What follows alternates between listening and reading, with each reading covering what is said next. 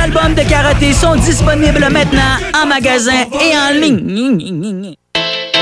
Tout le monde sait que lorsqu'il est question de parler d'immobilier, ça peut devenir compliqué assez vite. Il y a beaucoup de questions, mais très peu de réponses satisfaisantes. C'est exactement pour ça que c'est toujours mieux de s'adresser à un expert ou encore d'écouter la bulle immobilière au 96.9, l'alternative radio, avec votre animateur Jean-François Morin et son co-animateur Kevin Filion. À chaque semaine à l'émission, on reçoit des experts et on jase de divers sujets pour vous tenir bien informé sur tout ce qui touche l'univers de l'immobilier. La bulle immobilière, tous les samedis de 16 à 18 heures à CJMD 96.9, l'alternative radio. Les gourous essaient de vous faire croire que vous deviendrez millionnaire en 90 jours, qu'on peut acheter avec zéro comptant. Ici, c'est pas comme ça. On va vous expliquer le vrai fonctionnement de l'investissement immobilier. Ne manquez pas, pendant la bulle immobilière, le Real Talk avec Nikolai Ray, PDG de la MREX. You're now listening. 96.9. La station du monde play. Funky, l'alternative radio. CJMD.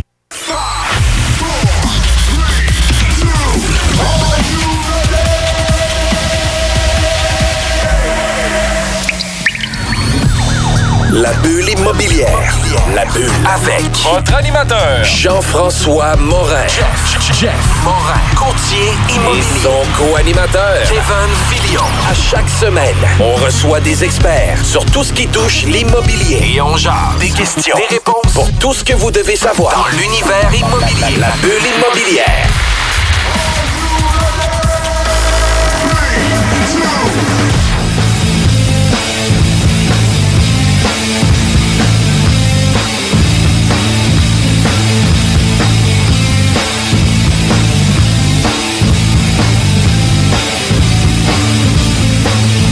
Bonjour tout le monde, on est à la bulle immobilière. Mon nom c'est Jean-François Morin, courtier immobilier. Je suis aujourd'hui avec Maude Julien. Bonjour Maude. Bonjour Jean-François. Je suis content que tu sois avec nous. On va parler aujourd'hui d'un organisme qui a quand même un pied euh, mis à- sur Lévis pour euh, aider les enfants. C'est le Centre de pédiatrie sociale euh, de Lévis. Euh, toi, tu es directrice générale du Centre de pédiatrie sociale, puis tu vas nous parler un peu plus de l'organisme, la mission, euh, de tout ce que vous faites pour aider les enfants. Puis, by the way, c'est un organisme que nous, on a décidé de supporter euh, l'an prochain. On va remettre euh, 1 de notre volume d'affaires à cet organisme-là.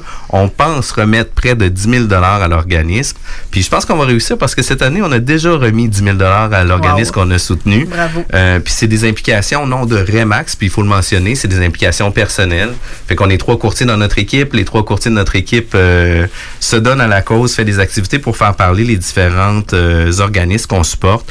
Puis peu importe la, la- l'appui qu'on vient remettre, que ça soit en temps ou en argent, c'est toujours des appuis qui sont intéressants puis sont importants pour Ben, sont essentiels pour la survie, mais surtout dans notre cas, euh, on a un proverbe auquel on se rattache tout le temps, qui est ça prend tout un village pour élever un enfant. Ça fait que quand une communauté se mobilise pour aider ces enfants-là, ben pour nous c'est ce qui fait le plus de sens. Puis c'est comme ça qu'on réussit à offrir euh, des services au plus d'enfants possible. Merci vraiment à l'équipe de Remax, à tes, euh, tes collègues, à tes courtiers, de contribuer à ça. C'est vraiment, euh, c'est vraiment un geste qui est, euh, qui est à souligner. Parce que, tu sais, on est, oui, l'équipe de Remax ou tous les courtiers Remax sont associés directement à une cause qui est Opération Enfant Soleil.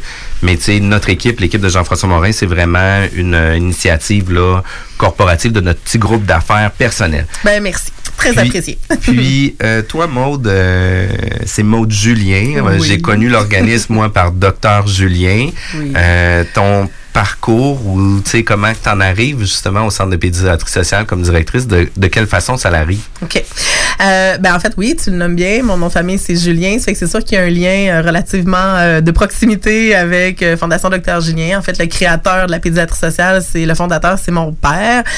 Donc, c'est sûr que tout jeune, j'ai déjà j'ai baigné dans une pratique un peu marginale, un peu différente de ce qui se fait un peu dans, dans les dans les systèmes ou dans les bureaux plus conventionnels. Euh, j'ai eu la chance jeune de vivre en Afrique parce que mon père est parti faire une mission. Donc je pense que très tôt on a été conscientisé un peu à la façon dont on peut s'im- s'impliquer ou donner qui est totalement différente de ce qu'on peut voir ailleurs. Fait que je pense qu'il y avait déjà euh, probablement une génétique qui a été transmise, mais aussi une exposition très jeune à une autre façon de faire. Euh, dans mon parcours, j'ai choisi un parcours dans le domaine de la santé. Moi, aussi également. Là, euh, je suis pas médecin, je suis infirmière clinicienne. Euh, par contre, je me suis rapidement blasée du système conventionnel. Travaillé des années dans différents départements. J'avais le goût de, vraiment faire une différence pour les gens, de vraiment m'impliquer, mais pas juste de les soigner au niveau physique, mais de prendre en, en charge une personne au complet. Euh, mon père ayant fondé la pédiatrie sociale à Montréal, euh, j'ai toujours euh, refusé de déménager à Montréal. Ça, c'est une chose. Je suis une fille native d'ici, puis je voulais absolument demeurer sur le territoire. Euh, j'ai toujours dit à mon père, écoute, si un jour la pédiatrie sociale sort de Montréal, ben je lève la main, puis ça m'intéresse, d'embarquer dans ce dans ce processus-là. un peu naïvement, je suis une infirmière, j'avais pas de connaissances en gestion, en administration. j'ai j'ai voulu juste foncer là-dedans parce que je trouvais que c'était une cause qui était totalement louable. Puis euh, je, je, me suis embarquée là-dedans euh, en apprenant énormément. Puis après 12 euh, ans, 10-12 ans, j'apprends encore énormément. Donc voilà, c'est un peu le, le, la raison pour laquelle euh, j'en suis arrivée là et que j'y suis encore aujourd'hui. Puis, il faut le dire, hein, tu le disais, c'est, c'est bien de soigner les gens physiquement, mais c'est pas juste physiquement non plus que les gens ont besoin d'aide. Puis, c'est souvent des vocations. Oui. Euh, puis, c'est des gens euh, de cœur qui vont s'impliquer dans des organismes comme vous faites. Puis, tu sais, ça se ressent aussi de par l'énergie que vous y mettez, puis l'énergie vous en parlez. Là. Ben, je pense que c'est, c'est ce qui fait la réussite aussi, parce que ces gens-là ont pas des besoins du lundi au vendredi de 8 à 4. Ils ont des besoins 24 heures sur 24, 7 jours par semaine. Euh, on, on est respectueux de nos employés, de, de, de soi-même. On travaille avec des heures raisonnables. Mais si je croise ces gens-là à l'épicerie, si je les croise dans la rue, je peux pas les ignorer. Je vais toujours m'informer de comment ils vont. Ils vont toujours me transmettre de l'information. Donc, c'est vraiment à tous les jours. Il y a des urgences, il y a des crises qu'on peut gérer aussi. Euh, mais je pense que oui, pour faire le travail qu'on fait, c'est vraiment une vocation. On dépasse nos, euh, en fait, nos zones confortables qu'on connaît, qu'on a appris hein, dans nos formations, dans nos cours, pour essayer toujours d'être créatif, d'aller chercher le plus de solutions pour aider ces gens-là. Euh, donc oui, je suis d'accord pour dire que c'est vraiment une vocation puis qu'on on, on l'applique là 24 heures sur 24 à tous les jours de la semaine. Là. Puis, on parle de pédiatrie pour euh, les gens. Qu'est-ce que ça veut dire, la pédiatrie? Mais en fait, pédiatrie, à la base, c'est des services offerts aux enfants, 0 à 18 ans. À partir de 18 ans, on n'est plus des enfants, on, on devient des adultes euh, au terme, euh, avec les définitions là, de, du système de santé. Euh, donc, on s'adresse aux enfants de 0 à 18 ans. C'est sûr que nous, dans notre offre de service, on accompagne, oui, les enfants qui sont la porte d'entrée, si on veut, euh, mais on se cachera pas qu'il y a beaucoup de travail à faire avec les parents, avec les gens, les adultes qui gravitent autour de ces enfants-là. On veut changer des façons de faire, on veut les, les emmener à voir des choses qui font, qui sont peut-être pas nécessairement les meilleures choses, ou il y aurait peut-être moyen de revoir un peu qu'est-ce qu'ils font. Donc, on travaille avec l'enfant, mais on travaille aussi beaucoup avec le parent, avec la famille de proximité pour en arriver à changer des pratiques chez l'enfant également, pour que l'enfant apprenne autre chose. Donc, c'est euh, c'est ça le mot pédiatrie, Puis finalement. ça, ça doit pas être évident non plus parce que bien qu'on veut s'impliquer auprès de l'enfant pour aider d'avoir des nouvelles habitudes, d'avoir un nouveau contexte, etc., mais un enfant de 10 ans, il est quand même élevé par des parents oui. ou des gens qui souvent le contexte arrive de là aussi. Là. Le, le contexte arrive de là, euh, je dirais dans la majeure partie du temps. Hein, on apprend un peu par nos modèles, par les gens qui nous entourent, puis ça, ça va de soi. Euh, par contre, je dirais que euh, la façon de travailler en pédiatrie sociale, c'est que on, on, apprend à connaître ces gens-là, on apprend à tisser des liens de confiance envers eux et vice versa. Euh, on est longtemps dans leur vie aussi. Euh, on est impliqué d'une façon différente. On va chez eux, on, les invite à venir prendre un café au bureau, on jase un peu de façon informelle. On apprend à respecter d'où est-ce qu'ils arrivent, qu'est-ce qu'ils ont comme bagage de connaissances. à partir de là, on est capable de bâtir ensemble, de dire, écoute, je comprends que toi, tu arrives de tel milieu, de tel tu as eu telle éducation, tu as eu tel, on t'a transmis tel truc, telle valeur. Qu'est-ce que tu en penses si on essaie des choses différentes avec ton enfant pour voir si, ou avec tes enfants, pour voir si ça réussirait pas d'une autre façon? Donc, euh, le non, c'est pas facile, c'est pas facile, puis on n'est pas là pour dire aux gens quoi faire. On est là pour les faire réaliser qu'il y a peut-être des choses qui pourraient modifier pour améliorer les relations. Euh, tous nos parents, euh, on, on, a 600, plus que 650 enfants qu'on qu accompagne. Il n'y a pas un parent qui aime pas son enfant. Par contre, ils, l'aiment, ils les aiment diffé- différemment selon leur provenance, selon le bagage qu'ils ont. Puis c'est ça qu'on va essayer de travailler avec eux pour changer des choses, pour améliorer des situations. Puis c'est pas toujours évident. Puis moi, j'avais une grande sœur, puis j'ai toujours une grande sœur. Oui. Puis, euh, tu sais, ma mère, euh, puis elle l'avait quand même très bien résumé par rapport à nous. Elle dit, tu sais, elle dit, il n'y en a pas un des deux que je préfère un plus que l'autre. Par contre, vous avez des besoins à des moments différents oui. qui vont un, des fois, avoir un, un besoin plus important pour un à un certain moment de sa vie. Puis après ça, ben, je vais venir aider l'autre. C'est autre chose. euh, pour autre chose aussi. Tu sais, Ouais. Moi, j'avais, euh, euh, j'étais plus jeune, euh, j'avais besoin des livres des fois le soir ou quelque chose comme ça. Quand j'étais plus jeune, ma mère elle me donnait un coup de main. Ma soeur avait une petite fille, fait que ça pouvait garder sa petite fille. Fait que tu sais, nos besoins étaient totalement différents. Puis vous aussi, euh, dans l'ensemble des euh, des gens que vous, côtoyez, vous côtoyez, mais c'est pas tout le monde qui a le même moule puis qui a les mêmes. C'est pas tout le monde. Puis je suis obligée de parler de génération aussi là-dedans. Euh, je suis une maman, moi aussi, de plusieurs enfants, de quatre enfants. J'en ai pas un qui est pareil dans mes quatre. Pourtant, c'est le même papa, la même maman. Et ce que mes enfants vivent actuellement, c'est à des années-lumière de ce que moi j'ai vécu à leur âge. Parce que il y a des, des on peut dire des clashs générationnels. Hein? La, la société évolue, les choses évoluent. Donc, ce qui était bon pour nous à l'époque n'est peut-être plus nécessairement la meilleure des façons de faire ou la meilleure des solutions. Donc, euh, c'est la même chose avec les familles qu'on accompagne.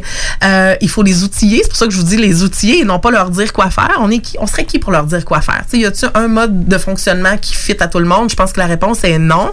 Par contre, si on est capable de leur faire comprendre ou leur faire eux-mêmes réaliser qu'il y a peut-être des endroits où est-ce qu'ils pourraient être meilleurs, faire différemment, ben, je pense que c'est juste gagnant. Donc, mais tout le temps en s'adaptant à chacun des enfants, à chacune des familles, à chacune des conditions aussi dans lesquelles ils sont, puis en, en s'adaptant aussi aux technologies d'a- d'actualité. Ce qui est actuel aujourd'hui, on n'a pas le choix, on peut pas l'éviter. là.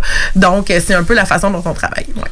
Puis, euh, on parle globalement de l'organisme. Euh, les premiers pas, euh, Docteur Julien, il était de Lévis aussi. En fait, euh, oui, on est natif d'ici. Euh, Dr. Julien a travaillé à l'Hôtel Dieu de Lévis dans les premières années de sa pratique, là, dans les années 70 jusqu'au début des années 80. C'est à partir de ce moment-là qu'on est allé vivre euh, en Afrique là, pendant deux ans. Euh, à notre retour, c'est sûr que lui était complètement transformé. Là. La pratique conventionnelle du milieu hospitalier ou du bureau médical, euh, pratique conventionnelle, ça ne lui convenait plus du tout. Euh, donc, en revenant au Québec, euh, tout de suite, il s'est mis à se promener dans le Grand Nord. Il a voyagé, il a travaillé beaucoup, beaucoup dans le Grand Nord il a- il a- avec les communautés autochtones. Euh, il travaillait beaucoup en région à l'époque. Hein, les, les, les, tout ce qu'on retrouvait comme petits villages en Beauce, en Chaudière-Appalaches, faisait partie des régions avec très, très peu de services. Lui s'y retrouvait parce que ça ressemblait à ce qu'il avait vécu en Afrique. Euh, puis c'est un jour... C'est euh, un peu moins bon, par exemple, de comparer notre système de non! santé. en Afrique. en fait, ça dépend. Il y a des pays d'Afrique qui ont des super systèmes de santé. Je ne compare pas nécessairement Non, non, système non. de santé que tant que par les, euh, les ressources disponibles. Puis ressources disponibles étant santé services sociaux. Hein, euh, à l'époque, il n'y avait pas des hôpitaux partout, il n'y avait pas des CLSC partout comme on a aujourd'hui. Ça s'appelait autrement. Puis il y avait encore des villages et des, des petites villes où est-ce que le médecin se promenait d'une résidence à l'autre, comme, on, comme nos grands-parents ont connu. Fait que dans le fond, lui était bien dans ce, dans ce type de pratique-là. Jusqu'au jour où est-ce que, il, euh, bon, pour des raisons, euh, dans des raisons familiales, mon père a décidé de partir euh, dans le secteur de Montréal. Euh, là, il s'est retrouvé comme avec une pratique en Afrique, avec des clientèles qu'on- que nous on dit avec des grands besoins ou des clientèles qu'on dit en situation de grande vulnérabilité, avec multiples besoins, multiples facteurs qui font que le médecin devient une pièce du casse-tête hein, pour essayer de résoudre tout ce qui a tout ce qui a tous leurs besoins finalement. Puis lui s'est retrouvé au cœur de ça, puis c'est comme ça qu'il a démarré la pédiatrie sociale. Écoute, ça fait plus que 30 ans euh, dans les quartiers au départ Hochelaga Maisonneuve qui est un quartier à l'époque, il y a une gentrification qui s'est installée, mais à l'époque, c'était très très très vulnérable, très défavorisé qu'on appelait.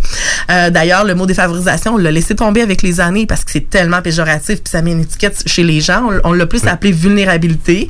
Euh, mais à l'époque, c'est de ça qu'on parlait. Fait que ça a commencé là.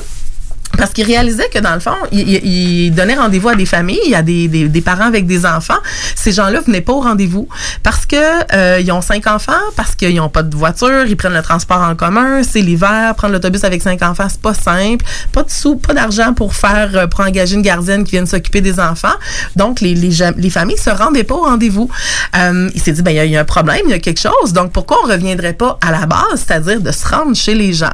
Ils ont réalisé parce qu'ils faisaient ça avec une infirmière au début, ils ont réalisé qu'en se rendant chez les gens comme ça, il y avait accès à une foule d'informations qu'on n'a pas accès dans un cabinet médical. Puis ces informations-là faisaient tout un sens dans l'hygiène de vie, dans la façon dont ces gens-là vont vivre, avec qui ils vivent, comment ils vivent, dans quelles conditions ils vivent. Puis c'est comme ça que la pédiatrie sociale s'est bâtie euh, il, y a, il y a plus de 30 ans. Donc, euh, voilà. Puis, tu sais, j'ai eu l'occasion d'aller voir vos locaux. Oui. Euh, puis le- une pédiatrie sociale, tu sais, tu disais que ça prenait tout un village Oui. pour élever un enfant. Ben on le voit aussi de la façon que vous êtes organisé à l'intérieur de vos bureaux parce que vous avez plusieurs spécialistes au même endroit qui fait en sorte Oui. que il y a des consultations euh, à l'interne avec les différents intervenants pour pouvoir apposer les meilleurs diagnostics ou les meilleures solutions pour les familles et les enfants Oui. qui fait en sorte que des fois, on peut avoir une perception euh, individuelle qui va avoir une vue très pointue sur un pro- une problématique, puis quelqu'un d'autre d'à côté peut voir, peut avoir une vision globale qui peut changer un peu l'intervention qu'on va en faire. Ben, une- tout à fait, C'est une des des forces. forces que vous avez. Là. Ben, c'est une des forces. Puis en même temps, euh, en pédiatrie sociale, ce qu'on, ce qu'on se, ce qu'on se fait plaisir à nommer, c'est qu'on a une pratique en co-intervention. Euh, où est-ce que, puis on, on parle vraiment d'interdisciplinarité également, c'est-à-dire qu'on a tout plein de professionnels qui sont autour de l'enfant. C'est rare que dans des situations de vulnérabilité, on a un seul problème. On a une panoplie de problèmes qui englobent cet enfant-là, euh, qui vont influencer son développement, sa façon de penser, sa façon d'être. Euh, on donne souvent dans l'actualité les exemples, par, je donne un exemple, les TDAH. Tout le monde pense qu'un enfant qui dérange, qui bouge, qui déplace un petit peu d'air, a besoin d'une médication, hein, a besoin d'un psychostimulant. Euh, c'est pas vrai. C'est pas parce qu'il dérange, qu'il déplace de l'air ou qu'il est pas attentif à l'école qu'il a besoin de psychostimulant. Je me rappelle dans, mes débuts ici à Lévis en pédiatrie sociale, il y a une dizaine d'années, je reçois à un moment donné un appel d'une enseignante qui me dit euh, Écoute, Maud, je suis un peu inquiète. Euh, Cet enfant-là, euh, euh, il est 10h30 le matin, s'endort sur son bureau, euh, ne semble pas disponible à vouloir apprendre. Moi, je connaissais l'histoire de cette famille-là. Puis l'enseignante me dit, moi, je suis préoccupée, je sais pas qu'est-ce qui se passe. Euh, je vais devoir faire un signalement parce que il y, y a quelque chose qui marche pas. C'est pas normal qu'un enfant s'endorme à 10h30. Moi, je savais pertinemment que dans ce milieu de vie-là, il y avait la violence conjugale la nuit. L'enfant, là, lui, là, ce qui était important, c'était de protéger sa maman qui était victime de violence conjugale. Donc, l'enfant ne dormait pas de la nuit, assurait une hyper-vigilance, comme nous, on va le nommer, pour s'assurer qu'il arrive rien à sa mère, puis d'être prêt à réagir quand ça allait arriver. Fait que l'enfant, il était en mode survie. Qu'est-ce qui est le plus important? Apprendre à l'école ou sauver ma mère de toute cette situation-là. Puis quand on arrivait à l'école le lendemain matin, il était pas disposé à apprendre parce que sa tête était encore chez lui. Comment je vais retrouver ma mère ce soir? Je vais-tu la retrouver? Puis dans quel état? Donc, il faut, à travers la, confidentialité, faire comprendre à ces partenaires-là euh, que nous, on a des éléments d'inform- d'information, que nous, il y a des choses qu'on sait, puis on sait très bien que l'enfant n'a pas un déficit d'attention, qu'il n'y a pas une problématique d'hyperactivité. Il y a un contexte familial que nous, on appelle les éléments de stress toxique qui influencent cet enfant-là dans toute sa petite personne. Donc, euh, c'est ça la pédiatrie sociale, c'est d'en savoir plus. Quand on parlait de, de, de lien de confiance avec les familles, si les familles nous font assez confiance pour nous raconter ce qui, ce qui se passe dans le milieu familial, puis qu'on est capable d'intervenir, pour nous, c'est une mine d'or d'informations. Puis pour y arriver, ça prend une panoplie de professionnels, le médecin, les travailleurs sociaux qui vont en domicile, les éducateurs spécialisés qui vont en domicile, leurs thérapeutes qui rencontrent des enfants dans des situations, qui ont vécu des grands traumas. Euh, il y a des bénévoles derrière tout ça. Il y a tout plein de monde qui vont se concerter, puis qui vont travailler avec les systèmes pour en arriver à aider ces enfants-là. Puis, tu sais, tu parles juste d'une situation, puis moi, c'est des choses qui me touchent Ouais. énormément pour les enfants. J'ai, tu sais, les yeux pleins d'eau, ça me fait, euh, ça me touche énormément. Puis surtout, euh, tu sais, j'ai une jeune famille maintenant, un petit garçon de 4 ans, 2 ans, un autre de 7 mois. Euh, la vie va vite, je regarde mes enfants avec des yeux qui brillent, puis tu sais... euh, quand tu parles de ces éléments-là, tu sais, ça me touche vraiment personnellement. Puis vous avez le cœur solide parce que nécessairement, vous avez à, à gager des situations qui sont pas évidentes, puis que vous avez pas de contrôle, puis que vous essayez d'amener des, des pistes de solutions, mais malheureusement, vous avez pas l'entièreté, tu sais, vous avez pas les deux mains sur le volant. là. On n'a pas les deux mains sur le volant, puis en même temps, effectivement, on a des, des on, est tous des parents au bureau, les, les employés, on a tous des enfants. On est tous très touchés par les situations. Euh, des fois, on sort de rencontres cliniques, euh, le médecin pleure, les travailleurs sociaux, tout le monde pleure parce que la situation est épouvantable, est atroce. Par contre, on a développé une façon pour ne pas se laisser envahir par cette émotion-là et de se dire, OK, maintenant que je sais tout ça, il y a un enfant là-dedans. Qu'est-ce que je fais? Je continue à, être- à, à, à trouver ça dramatique, puis je bouge pas, ou je me mobilise pour justement changer Ouais, les choses. Fait que je pense que c'est ce qui devient une force pour nous euh, de continuer d'avancer puis de trouver des solutions puis d'être créatifs. On n'a pas toujours le contrôle, effectivement. Je pense que en ce temps de commission Laurent, la, la, la commission que la DPJ a mis en place, euh, que, le- que le gouvernement a mis en place en fait pour analyser un peu les services de la DPJ, euh, nous, on écoute cette commission-là avec beaucoup d'attention parce que c'est des choses qui nous interpellent, c'est des choses qu'on vit au quotidien. Euh, la Fondation Dr Julien a d'ailleurs déposé un mémoire à la commission qui est, hyper riche. Il y a d'autres méthodes pour aider ces gens-là. Euh, mais oui, on a souvent les mains liées. Les mains liées par un État, par un système, par une loi qu'on peut pas transgresser, puis qu'on continue de voir des enfants souffrir. Ben, pour nous, c'est inacceptable. Fait qu'on essaie, on n'appartient pas à l'État. On, on est un organisme à but non lucratif, un organisme de charité, les centres de pédiatrie sociale, ce qui nous donne une grande, grande latitude d'action, de dire, attends un peu, ça ne fonctionne pas. Je n'ai pas de protocole qui me règle, qui me régit. On a des ordres professionnels qui nous réglementent, puis c'est tout à fait correct. Par contre, on a la créativité de dire, ça fonctionne pas, on se tourne, on se tourne de bord, puis on pense à une autre solution. Euh, puis ça, je pense que c'est une plus-value avec ces familles-là, là, qui, qui souvent, ça devient plus difficile de travailler. C'est quand même une grosse, euh, une grosse expérience, une grosse maturité, une grosse maturité, Oui. je trouve, euh, d'avoir un détachement aussi Oui. pour se focaliser sur les vrais objectifs, c'est aider l'enfant. Le besoin de l'enfant. Exact. le besoin de l'enfant. Puis c'est très très confrontant, très percutant. Je, je me souviens, ça le fait encore euh, aujourd'hui, peut-être un petit peu moins, mais les premières fois que je faisais de la clinique, euh, puis qu'on on accueillait les enfants, puis que les, les parents avec toute le, en fait toute leur, leur générosité de leur de nous livrer leur histoire de vie euh, qui est pas banale. Puis des fois tu réalises que euh, on est peut-être cinq professionnels autour de la table ben l'enfant qui est devant nous a un vécu beaucoup plus grand que nous cinq rassemblés ensemble. Puis je me rappelle je revenais chez nous le soir complètement chamboulée puis je me disais mais ça se peut pas. Puis là je prenais mes enfants dans mes bras euh, tellement pas de la même façon. Puis je je, je, je, je trouvais inconcevable que les enfants puissent, que des enfants puissent évoluer dans ces contextes-là. Ben, je pense que ça nous pousse à aller encore plus loin et à ne pas rester les bras croisés puis à se dire je rentre chez nous le soir puis j'y pense plus puis je suis tranquille. On parlait de tantôt de, de don de soi, on parlait de, de mission. Ben, ça en devient une mission. C'est comme 24 heures sur 24, on se demande qu'est-ce qu'on peut faire de mieux pour les aider. Fait que toi, pour toi, après une journée, t'as Ça encore. continue. Ça, ça continue, puis t'es déjà dans la planification de la prochaine journée, puis des plans d'intervention Oui, qu'on puis tout ça en, en m'occupant de ma propre famille. Si je néglige ma propre famille au détriment de mon travail, ça marche plus. Là, tu sais, J'ai besoin d'être là quand même. Par contre, je pense qu'on se trouve tout un, un deuxième puis un troisième chiffre de travail. Quand moi aussi, mes enfants sont jeunes. Quand ils sont couchés, on recommence. Mais euh, je pense que c'est ça la mission qu'on s'est donnée. C'est vraiment drôle parce qu'avant de venir à la station, j'étais comme bon, mais mon deuxième chiffre, j'ai quasiment fini, puis je m'en vais sur mon troisième dans pas long. Effectivement. Je trouve ça vraiment très drôle. Mais euh, écoute, Maude, je te remercie pour euh, cette belle introduction. On va en parler un petit peu plus Oui. après la pause. On revient dans quelques minutes. La relève radio, c'est à CGMD 96.9, la radio de Lévis. Talk, rock et hip-hop.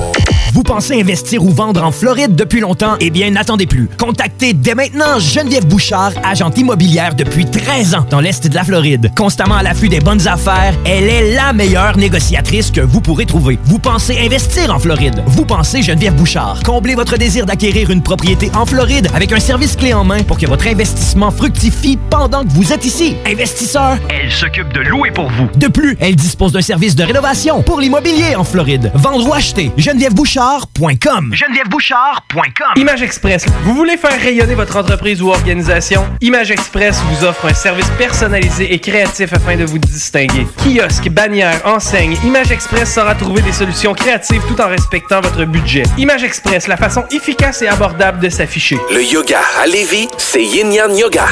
Vous songez au yoga? Vibrez avec les gens inspirants de Yin Yang Yoga à Lévis Centre-Ville. Que ce soit pour le côté yin, douceur, méditation, respiration, ou encore pour le côté yang, intensité, mouvement. Le yoga à Lévis, c'est le Yin Yang Yoga. Yin Yang.yoga sur Google. Bar spectacle Quartier de Lune, c'est la place à Québec pour du fun assuré. Karaoke les mercredis et dimanches. Les jeudis Ladies Night avec promo folle toute la soirée. Les week-ends, nos DJ enflamment la piste de danse et on vous présente les meilleurs spectacles au deuxième étage. Pour vous partir de tout genre, le Quartier de Lune est un incontournable au 1096 3e avenue Limoilou au 418 523 4011. Suivez-nous sur Facebook pour les détails, promos et concours. Vous voulez vivre votre plus beau party de Noël d'entreprise cette année? C'est au Deux Glaces Co que ça se passe. C'est l'option idéale pour les PME. Peu importe le nombre d'invités, nous sommes prêts à vous recevoir en grand. Offrez un party de Noël inoubliable à vos employés. Rien à vous occuper, à part choisir si vous préférez du blanc ou du rouge une fois sur place ou réfléchir si vous allez sur la piste de danse avec la belle Ginette ou le fringant Fernand. Simple, non? Faites vite, place limitée. Par téléphone 88 570 97 39 ou par courriel événement avec un S à commercial complexe de glace.com. Bonjour, c'est Carole Goodwood de chez Honda Charlebourg. Venez nous rencontrer pour mettre la main sur un des derniers CRV 2019 à prix réduit, en plus d'obtenir un bonnet des fêtes de 750 Un vrai bon service, ça existe. Venez nous voir, Honda Charlebourg, autoroute capitale, sortie première avenue. Quand l'hiver arrive, on devient tous plus sensibles au charme de l'intérieur de nos maisons. Pour maximiser vos instants de bonheur dans votre logis durant cette rude période, faites confiance à Drolet Garneau Construction pour vos projets de rénovation intérieure. Avec son équipe de passionnés, Drolet Garneau Construction sera vous accompagner en toute transparence pour vous aider à traverser les longs mois d'hivernaux. Contactez-nous au 581-745-2223 ou sur dg-construction.ca et passez un bel hiver. Fortune Cookie Club lance son anthologie. Fortune Cookie Club a réuni tous ses albums dans un seul kit, incluant un vinyle, un nouveau mastering et la nouvelle chanson Perdue dans les possibles. Les chansons de la gloire disponibles le 25 octobre partout en magasin et en ligne. Commande ton kit Les chansons de la gloire maintenant sur bandpromo.co. Essaient de vous faire croire que vous deviendrez millionnaire en 90 jours, qu'on peut acheter avec zéro comptant. Ici, c'est pas comme ça. On va vous expliquer le vrai fonctionnement de l'investissement immobilier. Ne manquez pas, pendant la bulle immobilière, le Real Talk avec Nikolai Ray, PDG de la MREX. CJMD 96.9 Lévis. This station is now the ultimate power in the universe. Merci la gueuse. Tu es un laidron mais tu es bien bonne. T'as pas vu ton pif, hein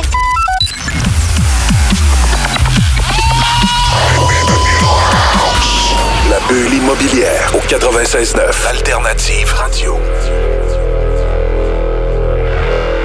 On est de retour à la bulle immobilière. Si vous voulez en connaître plus sur les différentes émissions qu'on a ici à la bulle immobilière, vous pouvez nous contacter directement sur notre page Facebook La Bulle Immobilière ou sinon vous pouvez aller consulter tous les podcasts qui sont disponibles sur Spotify, Apple Podcasts, Google Podcasts et aussi sur notre site internet jean-françois-morin.ca. Aujourd'hui, je suis avec Maude Julien, directrice générale du Centre de pédiatrie sociale de Lévis. Euh, on parle d'un sujet chaud, euh, aider nos enfants. On parle d'un d'un centre qui est bien établi ici à Lévis. Ça fait quand même plusieurs années. 10 ans. 10 ans déjà. Ouais. Fait que c'est en 2020 que vous fêtez le 10 ans? En fait, là, cette année-là, ouais, il se termine en mars 2020. Ça va avoir fait 10 ans. On commence notre 11e année. Wow! On est dedans. c'est vraiment cool. Puis, euh, c'est un organisme qui est spécialisé justement pour aider euh, les enfants pour leurs, diffé- leurs différents besoins.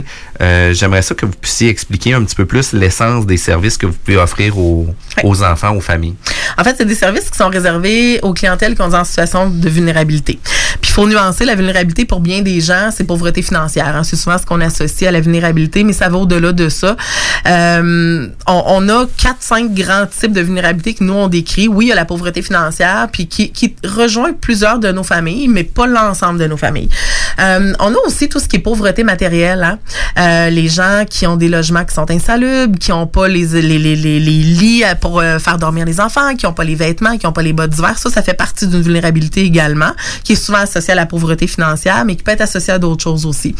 On a tout ce qui est problématique de santé mentale, ce que nous, on appelle euh, les, vulnérabilités au niveau euh, intellectuel, au niveau... euh, les problématiques qui peuvent être reliées à de la consommation abusive de toutes sortes d'affaires, euh, vont des, des vulnérabilités euh, au niveau intellectuel pour bien s'occuper, pour bien décoder les besoins de leurs enfants. Donc ça, ça fait partie d'un autre type de vulnérabilité. On a aussi l'isolement social. Beaucoup de nos familles euh, vivent dans un contexte d'isolement social volontaire parce que ces gens-là vont à l'épicerie, se font pointer du doigt, se font regarder, sont marginaux, des fois par leur habillement, par leur couleur de cheveux, par leur façon de parler, par euh, la façon dont l'enfant a été éduqué. On a des sociétés euh, qui sont très dures, hein, qui jugent rapidement, euh, qui ont un regard rapide sur des situations qui nous appartiennent pas, puis on va se permettre de se passer des commentaires, puis on a même des gens qui passent des commentaires au, Ouvertement. Oui, ouvertement, tu sais. On est qui pour juger de ces situations-là? Puis, tu sais, tu le dis, on est dans une société qui, selon moi, est, est non tolérante. Effectivement. Puis, euh, tu sais, souvent, on va on va dire faites ce que je veux mais pas ce que je fais Effectivement. puis d'un autre côté on va avoir aussi des outils les réseaux sociaux Tinder etc pour pouvoir juger rapidement juger et partager ce qu'on voit. Tu sais, on, on ouvre nos Facebook puis on voit quelqu'un qui a mis une image d'une personne dans un Walmart ou dans un ci ou dans un ça. On est qui pour se permettre de faire ça? Euh, Donc, l'isolement social, les gens vont rapidement s'isoler parce qu'ils se sentent jugés, parce qu'ils se sentent pas parce qu'ils se le sont fait dire, parce qu'ils se sont présentés pour demander de l'aide, puis on les a accusés de ne pas être des bons parents. On leur a dit qu'ils n'étaient pas des bons parents. Donc, ce que ça crée, c'est l'isolement social. Ces parents-là arrêtent de consulter, arrêtent d'aller voir le médecin, arrêtent d'aller au CPE parce qu'on on lui reproche X, Y à faire. Euh, donc, tout ce qui est isolement social est très problématique parce que ces enfants-là se développent dans des contextes qu'on sait, on sait pas trop c'est quoi. Il y a personne qui a une vue d'ensemble sur l'enfant, sauf quand il arrive à l'école. Euh, donc, on, on voit souvent l'isolement social en 0-5 ans. Euh, par contre, nous, on sait pertinemment qu'en 0-5 ans, c'est aussi là que tout se joue. C'est là qu'on peut tout, tout récupérer. Euh, S'il y a eu des failles au niveau du développement, on est capable de travailler fort pour les récupérer. On peut étirer jusqu'à 7-8 ans parce que le cerveau est très malléable. hein. C'est comme, une, comme de la, de la pâte à modeler, si on veut. Euh, par contre, c'est ça. L'isolement social a d'impact chez nos familles. Donc, ça fait partie là, de ce qu'on appelle comme, euh, en fait, qui, sont nos grandes thématiques de vulnérabilité. Euh, on, on offre des services à ces gens-là. Aux gens qu'on dit qui ne qui tombent entre les mailles du système. C'est-à-dire que euh, à l'époque, il y a un ministre de la Santé, euh, Dr Bolduc, euh, ça fait quelques années, qui avait donné comme statistique qu'au Québec, euh, 25 à 30% des enfants euh, n'ont pas accès aux services qu'ils devraient recevoir. Ce que ça veut dire, c'est ben, c'est énorme, hein? C'est c'est- c'est- c'est vraiment plusieurs énorme. enfants.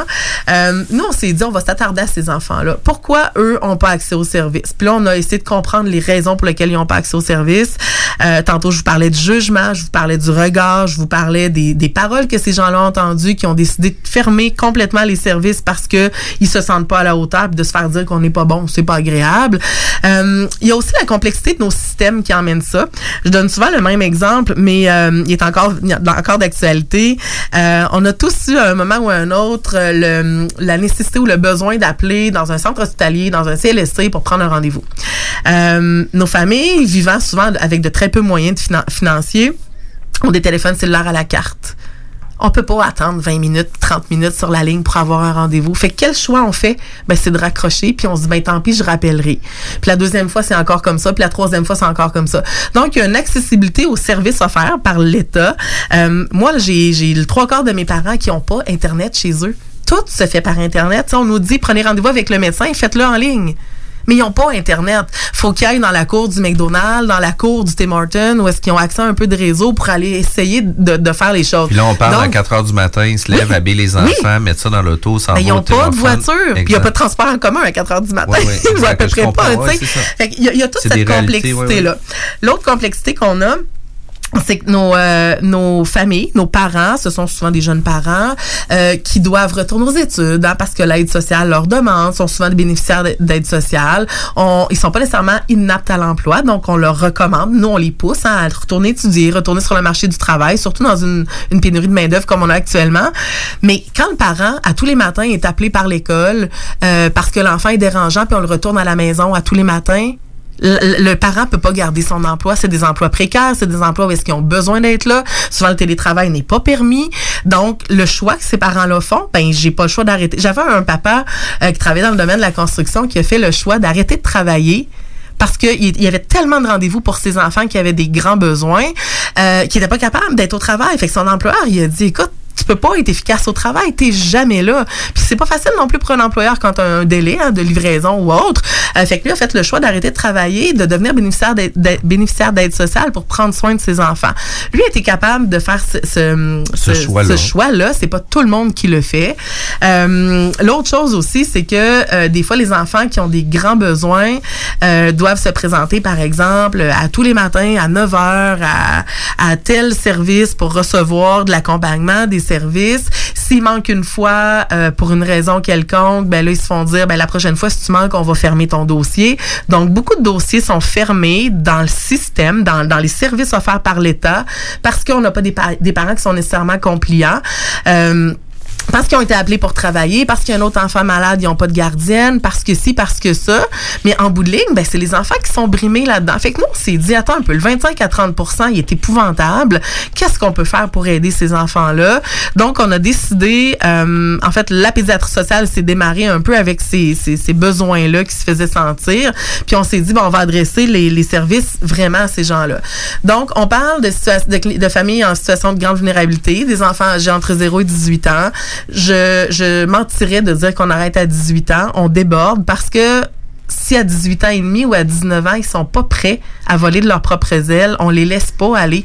On n'a pas, à l'heure actuelle au Québec, un système de santé ou de services sociaux qui est très proactif pour les adultes. hein. Dès qu'on arrive à 18 ans, il y a des listes d'attente partout. Des fois, c'est des 2-3 ans où est-ce a- les gens doivent attendre. Il n'y a pas de service. Euh, on a des enfants ou des jeunes adultes à 18 ans qui sont hyper fragiles. Fait qu'on continue de les accompagner, de les suivre. Euh, des fois, ils deviennent parents à leur tour. Euh, à 16 ans, à 17 ans, à 18 ans. Donc, on suit, on les suit eux et on En plus, prend l'enfant, le nouveau bébé qui vient d'arriver. Euh, donc, c'est ça. Fait que c'est un peu pour ça que no- no- notre service existe. Euh, vraiment d'aller offrir les services de proximité à ces gens-là, de comprendre c'est quoi le bon service et surtout d'avoir une souplesse. Tu sais, c'est de 8 heures à 4 heures, il peut pas se présenter parce que lui doit aller à l'école, parce que l'aide sociale lui exige, par exemple, puis que s'il manque, il est coupé sur son chèque d'aide sociale, ben on va y aller à 5 heures chez vous. On va trouver une autre façon pour pas que ton enfant soit privé de service, puis pour que toi, tu continues d'avoir ton, ton revenu ou ton, ton, ton emploi ou peu importe. Fait que c'est aussi pour ça. Euh, L'autre raison pour laquelle la pédiatrie sociale existe dans l'œuvre de service, c'est aussi de rassembler tous les acteurs autour de ces enfants-là. Ce qu'on a réalisé avec les années, c'est que chacun travaille en, va- en vase clos. On a l'école qui va prendre une certaine direction. On a, par exemple, les intervenants du CLSC qui vont prendre une autre direction. On a les intervenants de la DPJ qui prennent une autre direction. Mais personne ne se parle. Fait que la, la façon de travailler en pédiatrie sociale, tantôt on parlait d'interdisciplinarité, de co-intervention. Ben, nous, on va asseoir tout le monde autour de la même table, avec le parent, avec l'enfant. On va faire mention de c'est quoi les besoins, quels sont les objectifs, puis qui travaille quoi et comment on le travaille. Parce que les parents se retrouvaient à, à se faire dire, par exemple, par un intervenant de de, de l'école, ben non, faut que tu fasses ça comme ça. Par un intervenant d'un autre endroit, ben non, c'est pas comme ça, c'est comme ça. Fait qu'en assoyant tout le monde ensemble, en toute transparence, puis en nommant les besoins, ben on est capable de mieux accompagner ces gens-là qui ont pas à se, des fois, dédoubler, des triplés, euh, des quintuplés pour aller à cinq rendez-vous par semaine. C'est inacceptable, ça n'a pas d'allure. Puis aussi, on peut affiner aussi le, le- le protocole ou la, Oui. la façon qui va être euh, mis en place. Ben, le personnaliser, le personnaliser en fonction de, des gens qui sont devant nous, en fonction des forces de ces gens-là. Puis c'est beaucoup de la façon dont on travaille. Euh, c'est pas vrai que nos parents, c'est tous des mauvais parents. Ils ont tous des forces. Des fois, sont enfouis loin, loin, loin parce qu'on leur a jamais dit qu'ils étaient bon, qu'ils étaient capables, qu'ils étaient bons. On leur a pas fait comprendre qu'ils étaient capables d'y arriver. Fait que nous, on va, on va faire émerger ces forces-là pour en faire bâtir des nouvelles. Fait que l'approche de la pédiatrie sociale, c'est vraiment euh, de développer un lien de confiance avec ces gens-là. D'ailleurs, nos bureaux, tantôt, on parlait de, des lieux physiques. Euh, on veut que ce soit des lieux accueillants. Notre salle d'attente, c'est des divans.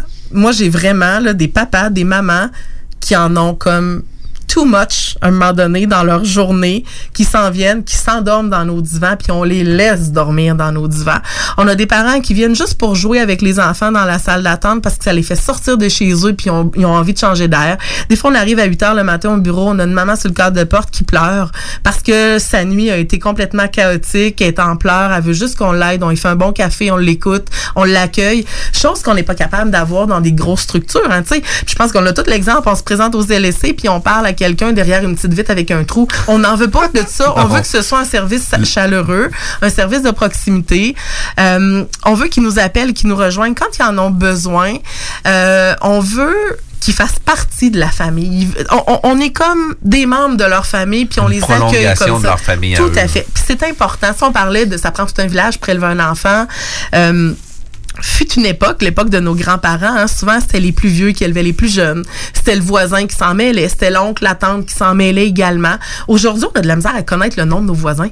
On sait même pas qu'est-ce qu'ils font parce que chacun vit un peu dans sa tour d'ivoire. On se mêle pas de la vie des autres. Si on est mal pris, si on a besoin, on n'ose pas demander parce que ça se fait plus de demander. Nous, on veut décloisonner ça. Puis on veut que, hey, ça va pas bien, tu de la difficulté aujourd'hui, c'est dur avec tes enfants. On peut comprendre. Y a-tu quelqu'un qui pourrait t'aider dans ton entourage? Puis on va mobiliser la communauté autour. On va mobiliser la famille immédiate autour pour aider cette famille-là. Des fois de façon momentanée, euh, des fois pour des raisons plus prolongées. Tu nous, on a des enfants qu'on a sortis de leur milieu d'avec papa, maman, parce que le milieu était trop toxique.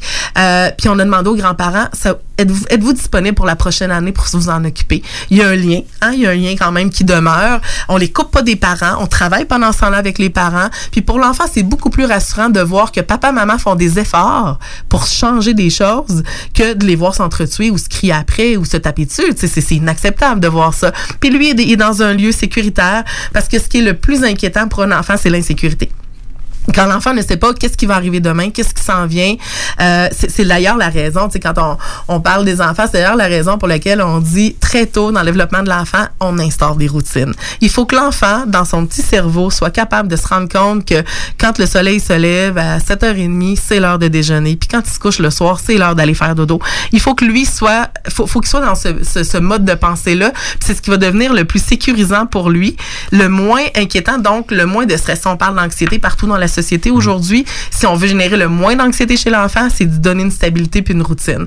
Fait que, puis ça, ça peut s'appliquer à n'importe quel moment dans, dans, dans les âges de l'enfant, entre 0 et 18 ans. Puis à n'importe qui. À n'importe qui, même, même aux adultes, Aux à la adultes, limite. puis- oui. puis, tu sais, je vais te le dire, même en affaires Oui. aussi, parce que la routine amène un succès. Puis à fait. si on n'a pas de routine, si Oui. on n'a pas de, de stratégie ou d'objectif, ben on va toujours faire la même affaire Oui. sans avoir de résultats différents. Fait que tu sais, c'est vraiment important d'avoir ça. Puis j'ai eu l'occasion moi de travailler avec des athlètes de, de haut niveau où on coachait des athlètes euh, où ce qu'on avait des saisons d'entraînement. Puis les routines, les pics de performance, les réajustements, c'est des choses qui sont tellement importantes aussi parce que on se met aussi des objectifs sur, puis vous devez faire la même chose sur les objectifs de développement. On va commencer par une première Oui, étape ben qui va aller là. C'est un, pas, un petit pas à la fois, là. Exact. On peut pas tout régler en même temps, là. Puis tu sais, tu as parlé de deux situations euh, très particulières qui m'ont touché personnellement parce que tu disais euh, des dossiers médicaux, si jamais on manque ou quoi que ce soit, ben votre dossier va être fermé. Euh, J'avais un médecin de famille quand que j'étais plus jeune, puis j'y allais pas souvent, le moins souvent possible parce que moi je disais Je vais laisser la place à ceux qui en ont besoin. Hein? Exact. Puis finalement, je suis allé dans un moment où ce que j'en avais de besoin, puis on dit ben non, ton dossier était fermé. c'est ça. faisait trop longtemps que tu étais venu, puis j'ai dit ben écoute, j'ai dit justement, Tant mieux, on laisse la place à ceux qui en ont réellement besoin. Exact. Ouais. Ceux-là qui sont trop souvent là, c'est peut-être eux Ouais. autres, tu devrais leur dire, écoute, c'est trois fois ce mois-ci au lieu de quatre. Ouais. Mais euh, j'ai trouvé ça royalement aberrant. Ouais. Une chance qu'on a eu les enfants. J'ai eu, eu l'occasion d'avoir un nouveau euh, médecin de famille. Mais je trouvais ça aberrant dans le système de santé que ça puisse arriver une situation comme ça. Puis surtout que je n'étais pas une personne qui sollicitait là, euh, euh, Les services euh, les régulièrement. Exact. ça, ouais. Moi, c'était parce que je Ouais. préférais laisser la place à quelqu'un d'autre. Puis, je suis d'accord avec toi. Puis tu sais, en fait, je je dois nuancer. Ce n'est pas, tu sais, souvent derrière toute cette, cette structure-là, cette façon de faire-là, ce n'est pas les intervenants, hein. c'est pas, euh, c'est pas les gens de terrain, c'est la structure organisationnelle qui a décidé qu'après trois rendez-vous manqués, on ferme le dossier parce qu'on a une liste d'attente, puis on doit. Il est où le côté humain là-dedans? Est-ce qu'on peut avoir un minimum de compréhension, un minimum, surtout avec des clientèles qui sont difficilement joignables, qui changent de numéro à tous les mois parce qu'ils ont des téléphones à la carte, puis bon, euh, pour toutes sortes de raisons, euh, qui changent d'adresse régulièrement. Euh, dans le contexte où est-ce qu'on parle d'enfant, ben la personne qui est, brimée, mais c'est l'enfant. C'est l'enfant qui n'a pas les services qu'il devrait avoir, là. Définitivement. Puis une des choses que tu disais au niveau du jugement, euh, c'est facile de donner des jugements. Puis tu sais, on a eu une situation, Louis-Félix a deux ans, euh, on est en train de cuisiner, euh, tout va bien, etc. Puis on a assis Louis-Félix à côté de nous pour nous aider. Puis finalement, il se retourne puis il met la main sur, Sur le la porc. cuisinière. ouais. Puis là, tu sais, on se rend à l'hôpital, puis tu sais, on est jugé parce On que est notre coupable. ben oui, puis on est jugé parce que notre enfant s'est blessé. Puis, tu sais, oui, on a été, euh, euh, tu sais, on a manqué d'attention pour une fraction de seconde, mais c'est un accident.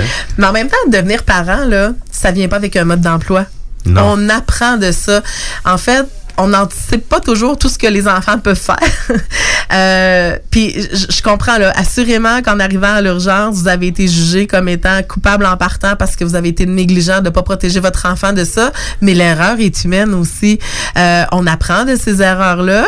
Vous, vous avez été capable probablement avec toutes les connaissances que vous avez, avec tu sais de passer par dessus.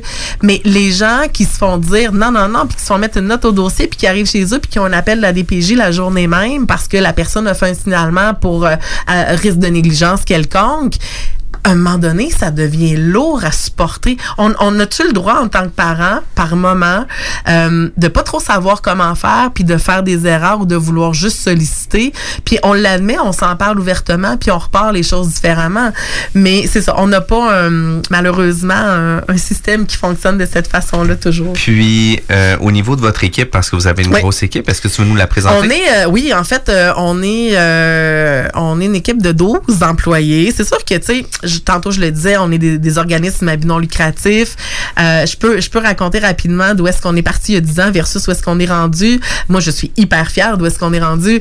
Mais euh, en fait, euh, le projet de pédiatrie sociale, euh, moi, j'ai j'ai eu envie de le démarrer. J'étais en congé de maternité de mon deuxième euh, bébé. J'avais besoin vraiment d'un défi parce que je trouvais que le temps était long un peu pour moi. J'avais des bébés hyper faciles à traîner partout. Puis, euh, le mouvement de pédiatrie sociale se développait et il y avait de plus en plus de gens qui demandaient à ouvrir, à, sortir la pédiatrie sociale de Montréal. Fait que moi, j'ai dit, ben, hey, pourquoi pas? Tu sais, je suis en congé de maternité, j'ai envie de me pencher là-dessus, fait que je vais faire les démarches puis on verra ce que ça va donner. J'ai commencé par, euh, en fait, zioter du côté euh, de Québec parce que dans ma tête à moi, même si je suis native de Lévis, euh, les besoins étaient à Québec, dans Saint-Roch. Hein, c'est à peu près le, le, le, le- secteur qu'on nous parlait quand on était jeune, qui était plus difficile. Fait que allée cogner aux portes là-bas, puis finalement, on a fini par me dire, non, non, non, c'est pas les gens de Montréal qui vont venir nous dire quoi faire. Euh, Puis, euh, un beau matin, j'ouvre le journal, je suis en congé de maternité, et je vois un article où est-ce qu'on annonce les, les euh, taux de signalement à la DPJ. Et je lis dans cet, cet article-là qu'à Lévis, c'est particulièrement cette année-là, les taux de signalement sont à la hausse. Puis si on regarde un peu euh, Lévis, comment ça se développe, c'est énormément de jeunes familles avec des enfants parce que y a une ville qui, est- qui est accueillante pour les jeunes familles. Puis bon, toutes sortes de, de- les, les- les terrains sont des fois moins chers qu'ailleurs, les maisons. C'est ça, aussi, euh. C'était appelé à, à croître hein, il y a 10 ans. Donc, euh, ben, j'ai dit pourquoi pas Lévis? Fait que j'ai commencé à solliciter les gens euh, que je devais interpeller, notamment euh, les gens de la DPJ, les gens des écoles et tout. Euh, donc, j'ai commencé ça. J'ai trouvé un médecin parce qu'au début, j'étais seulement moi-même. Il fallait que je trouve un médecin puis de l'intéresser au projet. faut aussi mentionner que les médecins, on les sort vraiment de leur zone de confort, de ce qu'ils sont habitués dans un hôpital. Au Québec, on a encore les médecins qui sont formés comme étant les rois et maîtres de, de, de l'hôpital, hein, où euh, c'est, c'est le top de la société quand on est un médecin. Là, on leur demande de travailler en co-intervention égalitaire, que nous on appelle. Ça veut dire que chez nous, il n'y a pas de hiérarchie. Tout le monde est sur le même pied d'égalité, que ce soit le médecin, que ce soit euh, la personne qui passe, qui fait le ménage. Tout le monde est sur le même pied d'égalité. Puis ça, moi, j'y tiens. Donc, euh, je réussis à trouver un médecin, un pédiatre qui avait une pratique un peu atypique, là, qui, pro- qui avait travaillé dans le Grand Nord avec les communautés indiennes, euh, et puis qui travaillait à l'Hôtel de Lévis. Je suis allée le rencontrer chez lui avec mon père pour qu'on essaie de le convaincre. Puis il a embarqué dans le projet. Il dit, vous êtes des sauveurs pour moi parce que je vois les enfants dans mon bureau, j'ai cinq minutes pour les voir et je me sens tellement démunie, je les laisse partir et je vois la panoplie de besoins qu'ils auraient. Tout ce que je peux faire, c'est leur faire une prescription. Fait que pour lui, c'était comme révélateur. Fait qu'on a commencé comme ça, docteur Rousseau et moi. Euh, on n'avait pas de local. On se promenait à domicile. On allait chez les gens. On appelait les gens. C'était beaucoup les écoles qui nous recrutaient des, des familles à ce moment-là. Euh, rendu au mois de juin, quand l'école fermait, on avait des locaux dans une école pour accueillir nos familles. On, avait improvisé une table d'examen. On examinait les enfants là au niveau médical. On faisait tout ce qu'on avait à faire. Euh, à l'automne, on a trouvé un petit local sur la rue Saint-Joseph. Euh, on, on l'a retapé, Dr Rousseau et moi, puis on a décidé que j'étais enceinte de mon troisième à ce moment-là. Euh, on a décidé qu'on ouvrait euh, le 6 décembre et le 1er novembre, j'accouchais. Ça fait que j'ai accouché le 1er novembre, 6 décembre, on ouvre le centre et ça part. Ouais, on était avec le bébé dans le porte-bébé. J'ai euh, fait mon congé de maternité du troisième bébé en travaillant, en étant au bureau euh, avec le médecin. Après ça, on est allé joindre une travailleuse sociale avec nous. C'est un prêt de service avec le CLSC à l'époque. Puis tranquillement, l'équipe a grandi, mais avec très peu de moyens parce qu'on n'était pas à l'époque financé par le gouvernement. Aujourd'hui, on, on en parlera plus tard. On a une petite portion du financement par le gouvernement, mais on vivait de dons de la population. Donc, moi, je bénéficiais d'un congé de maternité, c'était facile, j'avais pas besoin d'être payé, Je- j'avais le RQAP, je demandais pas de salaire, mais quand même, on pouvait démarrer notre business. Fait que c'est comme ça qu'on est, euh, qu'on a démarré. Après ça, on a déménagé une première fois dans des locaux un petit peu plus grands, tout près du chantier Lévis, euh, ce que les policiers de Lévis euh, s'amusent à appeler le Bronx de Lévis. Euh, puis après ça, c'était vraiment rendu trop petit. Aujourd'hui, on est rendu 12 employés. On a eu une opportunité, en fait, avec l'école Marcel Mallet. Euh, les religieuses qui occupaient ce- ces locaux-là, quand elles ont quitté, elles ont dit, nous, on quitte. Par contre, la prochaine personne qui va s'installer ici doit avoir une mission similaire à la nôtre. C'est Sœurs de la Charité de Québec. Euh, donc, on s'est euh, installé. En fait, les, gens de l'école Marcel Mallet sont venus nous chercher. On dit, écoutez, on a des grands locaux pour vous. C'est selon la mission, selon la volonté des, des religieuses de l'époque. Euh, on s'est installé là. Fait qu'aujourd'hui, c'est ça, c'est 12 employés. Donc, on a euh, trois médecins pédiatres qui pratiquent avec nous maintenant. J'ai quatre travailleuses sociales qui sont dans l'équipe aussi. Un éducateur spécialisé. On a une art thérapeute. Euh, l'art thérapie euh, au Québec, c'est très peu connu, beaucoup plus dans les milieux anglophones. Euh, pour rapidement expliquer ce que Anne, elle s'appelle Anne Sarah, ce qu'elle fait, on a des enfants qui malheureusement ont été exposés à des grands traumatismes. Puis par traumatisme, on parle de hum, ben, toutes sortes de traumatismes, mais des la perte d'un parent, par exemple, puis que l'enfant euh, a vu ça se faire. Euh, ça peut être des abus, des abus physiques, sexuels, euh, bon, des, des, des abus graves. Euh, ça peut être d'autres sortes de traumatismes ou un cumul de traumas qui va faire que l'enfant a de la misère à, à fonctionner. Anne-Sara va rencontrer ces enfants-là.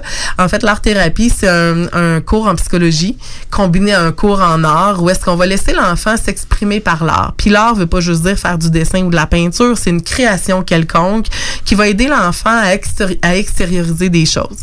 Euh, c'est très riche chez les enfants. Les enfants ne parlent pas comme on parle à un psychologue quand on est des adultes, euh, ne sont pas capables souvent de mettre des mots sur des choses, sont souvent très loyaux envers la personne qui les a blessés ou peu importe. Euh, il faut trouver une autre façon de faire sortir ce qu'ils ont en dedans. Souvent, ils ont une rage intérieure parce qu'ils sont pas capables de bien contrôler les émotions. Puis, leur thérapie va vraiment venir pour les aider. C'est des processus qui durent euh, au minimum six mois, mais qui peuvent s'échelonner sur des années, le temps que l'enfant se libère de ce qu'il a à libérer. Euh, il y a beaucoup de, de dévoilements qui se font dans des processus d'art-thérapie. C'est voulu. faut laisser cette tribune-là aux enfants pour s'exprimer. Donc, on a l'art thérapeute. Puis pour compléter l'équipe, on a euh, bon la personne à l'accueil qui prend tout son sens. C'est elle qui accueille les familles euh, qui arrivent des fois dans tous leurs états. Euh, puis on a aussi une petite portion qui est plus administrative, hein, où est-ce que bon j'ai une adjointe là, qui, qui m'aide pour tout ce qui est paperasse aujourd'hui parce que je suis encore impliquée au niveau clinique. Euh, donc j'ai pas tout le temps de faire mes trucs. Euh, et puis j'ai une personne qui s'occupe maintenant euh, des liens avec les partenaires, des, des levées de fonds qu'on organise aussi. Fait que peu près l'équipe à Lévis. Par contre, on a la chance de compter sur une, euh, un bassin d'à peu près 350 bénévoles qui, de toutes sortes de façons, vont nous aider. Euh, des fois, à tous les semaines, sont présents ces gens-là. Des fois, c'est plus ponctuel. Ça dépend vraiment des besoins. Ils sont même capables d'aller aider des familles à domicile quand on leur, quand on leur demande. Donc, c'est à peu près l'équipe là actuellement. Fait qu'au niveau de ton rôle, tu as pas mal tous les chapeaux. Ben, en fait, Tu as eu l'occasion de, de, de voir évoluer de voir évoluer le centre. Je, je l'ai fondé, euh, je l'ai fondé, puis je me, je me suis impliquée. Je suis encore très impliquée. Les familles me connaissent, je les connais, puis euh, c'est important pour moi. Euh, c'est sûr que j'ai, je suis une fille ambitieuse, fait que je veux ça continue de se développer. Je voudrais qu'on ait, qu'on accueille encore plus d'enfants, qu'on ait encore plus une grande équipe, qu'on ait encore plus de professionnels, de de- d'autres ordres professionnels qui puissent se joindre à nous, parce que tu sais, il y a des besoins en ergo, il y a des besoins en orthophonie, il y a des besoins dans toutes sortes d'autres choses. Euh, mais c'est ça. Oui, je l'ai vu, je l'ai vu grandir. Puis je dirais que l'équipe, euh, je me suis assurée de créer une équipe engagée, une équipe qui était là pas juste pour un emploi, qui était là avec son cœur, comme on nommait tantôt, puis ça fait la réussite qu'on a aussi aujourd'hui dans la communauté. Puis on le sent hein, dans ton énergie que Ouais. tu veux que ça marche aussi. Puis vous êtes nouvellement certifié aussi Fondation Dr Julien depuis mars 2018. C'est quoi ça? Ben, en fait, la certification, c'est que euh, le mouvement de la pédiatrie sociale a vraiment explosé. Nous, on a fait partie des cinq premiers centres qui ont ouvert, là, à- mis à part ceux de Montréal, qui les trois, les, les deux de Montréal qui existaient au début. Euh, quand il y a une croissance dans une organisation, ce qui est tout le temps inquiétant, c'est on a tous, le souci de l'exactitude de l'offre de service puis le respect d'une mission, surtout dans un domaine comme le nôtre.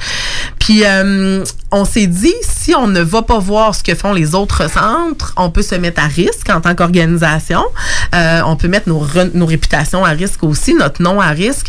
Donc, en 2015, il y a un processus de certification qui a été lancé pour s'assurer de l'exactitude de service. À l'époque, c'était Dr Julien qui se promenait d'un centre à l'autre pour aller voir si ce que les gens faisaient, c'était vraiment conforme avec ce que lui avait développé. Euh, Aujourd'hui, là où est-ce qu'on en est, en fait, il y a, trois niveaux de certification, niveau 1, niveau 2, niveau 3.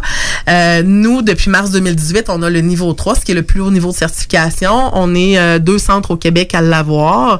Et puis, on est maintenant un centre qui formons les nouveaux centres à démarrer, euh, qui accompagnons, on reçoit les équipes chez nous, les médecins, les éducateurs spécialisés, les travailleurs sociaux, on leur apprend comment on fait ce travail-là, on va les voir chez eux, on regarde comment eux le font, euh, et puis on les aide à, développer exactement l'offre de service que nous, on a développée. C'est sûr que chaque centre est différent, on n'ouvre pas des franchises Tim Hortons, je fais juste le, le mentionner parce que euh, il faut bâtir nos centres en fonction de ce qui existe dans la communauté, puis de ce qui est manquant. Puis Donc, euh, chaque secteur ou chaque centre peut avoir des besoins complètement différents aussi. là, la réalité des gens, l'emploi. Oui, euh, c'est sûr qu'on a une base qui est similaire là, tu sais, Exact. au- dans l'offre de service, mais tu sais, souvent, je parle avec les gens de Montréal.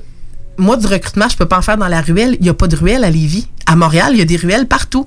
Fait que eux se promènent, les intervenants se promènent dans les ruelles, voient plein d'enfants, puis vont les recruter de cette façon-là, ou vont les, les, les inviter à venir voir les services. Ici, ça fonctionne pas. Tout le monde se promène en transport en commun ou en voiture. On peut pas se promener à pied facilement à Lévis. Les distances sont beaucoup trop longues. Donc, il a fallu, il a fallu qu'on ajuste le modèle à la réalité qu'on a.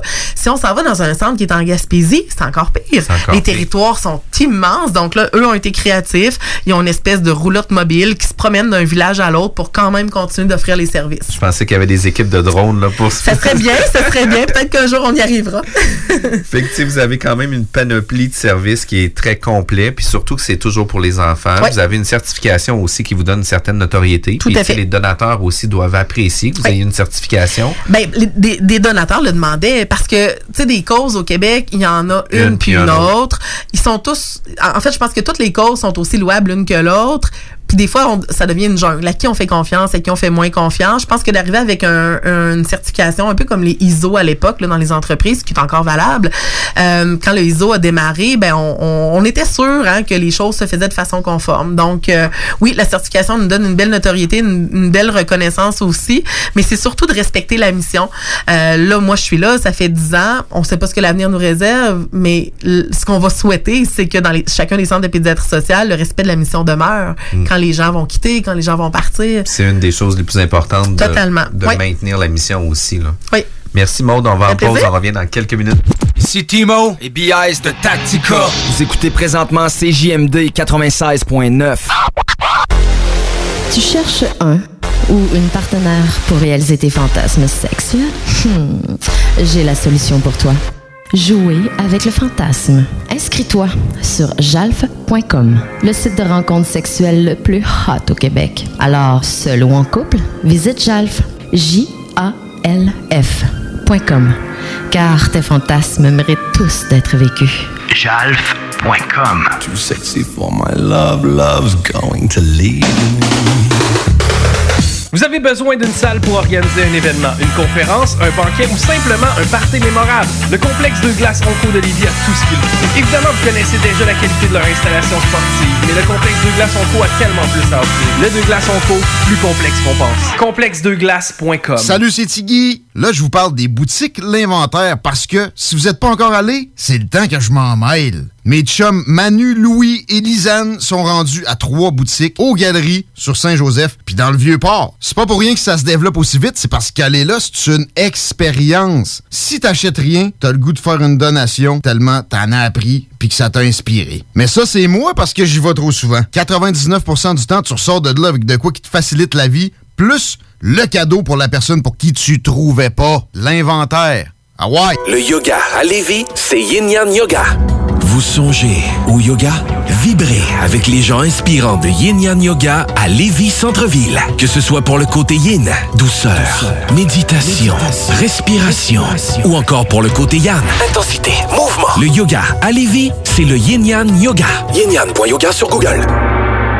Live au bar spectacle Quartier de Lune en novembre et décembre. Des hommages à Eric Lapointe, Pink, Judas Priest, Nirvana, Jean Leloup, Guns N' Roses, Deep Purple, Tool, Korn, Slipknot, Led Zeppelin, Offspring, les Bee Gees, des soirées disco, les Canadian Sexy Males, Lancaster, Deadly Cookie, Carl Tremblay et notre party DJ du jour de l'an, réservé pour vos parties de tout genre. Le Quartier de Lune, un incontournable, au 1096 3e avenue Limoilou.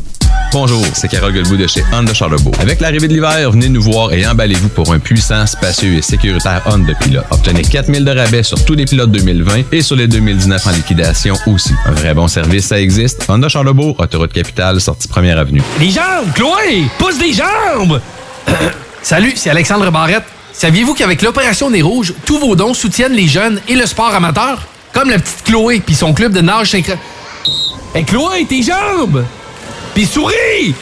Si tu peux pas conduire, appelle un ami, un taxi ou, pour aider Chloé, appelle Nez Rouge au 1866 Desjardins. L'appel qui fait du chemin. Présenté par la Société de l'assurance automobile du Québec, Desjardins et cette station.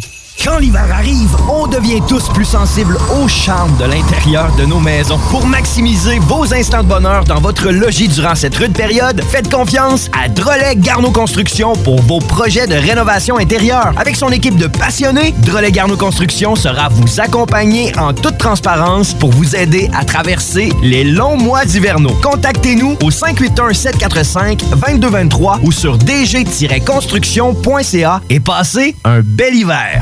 Distinguez-vous pour les fêtes et brillez. Gold Disciple, le brand pour des vêtements sport et urbains, autant pour hommes que pour femmes, qui inspire la fierté. À prix réduit pour un temps limité. Pour vous ou à offrir à un être cher. 25% en boutique au 65 rue Saint-Jean à Québec et 35% de rabais jusqu'au 31 décembre sur le www.golddisciple.com.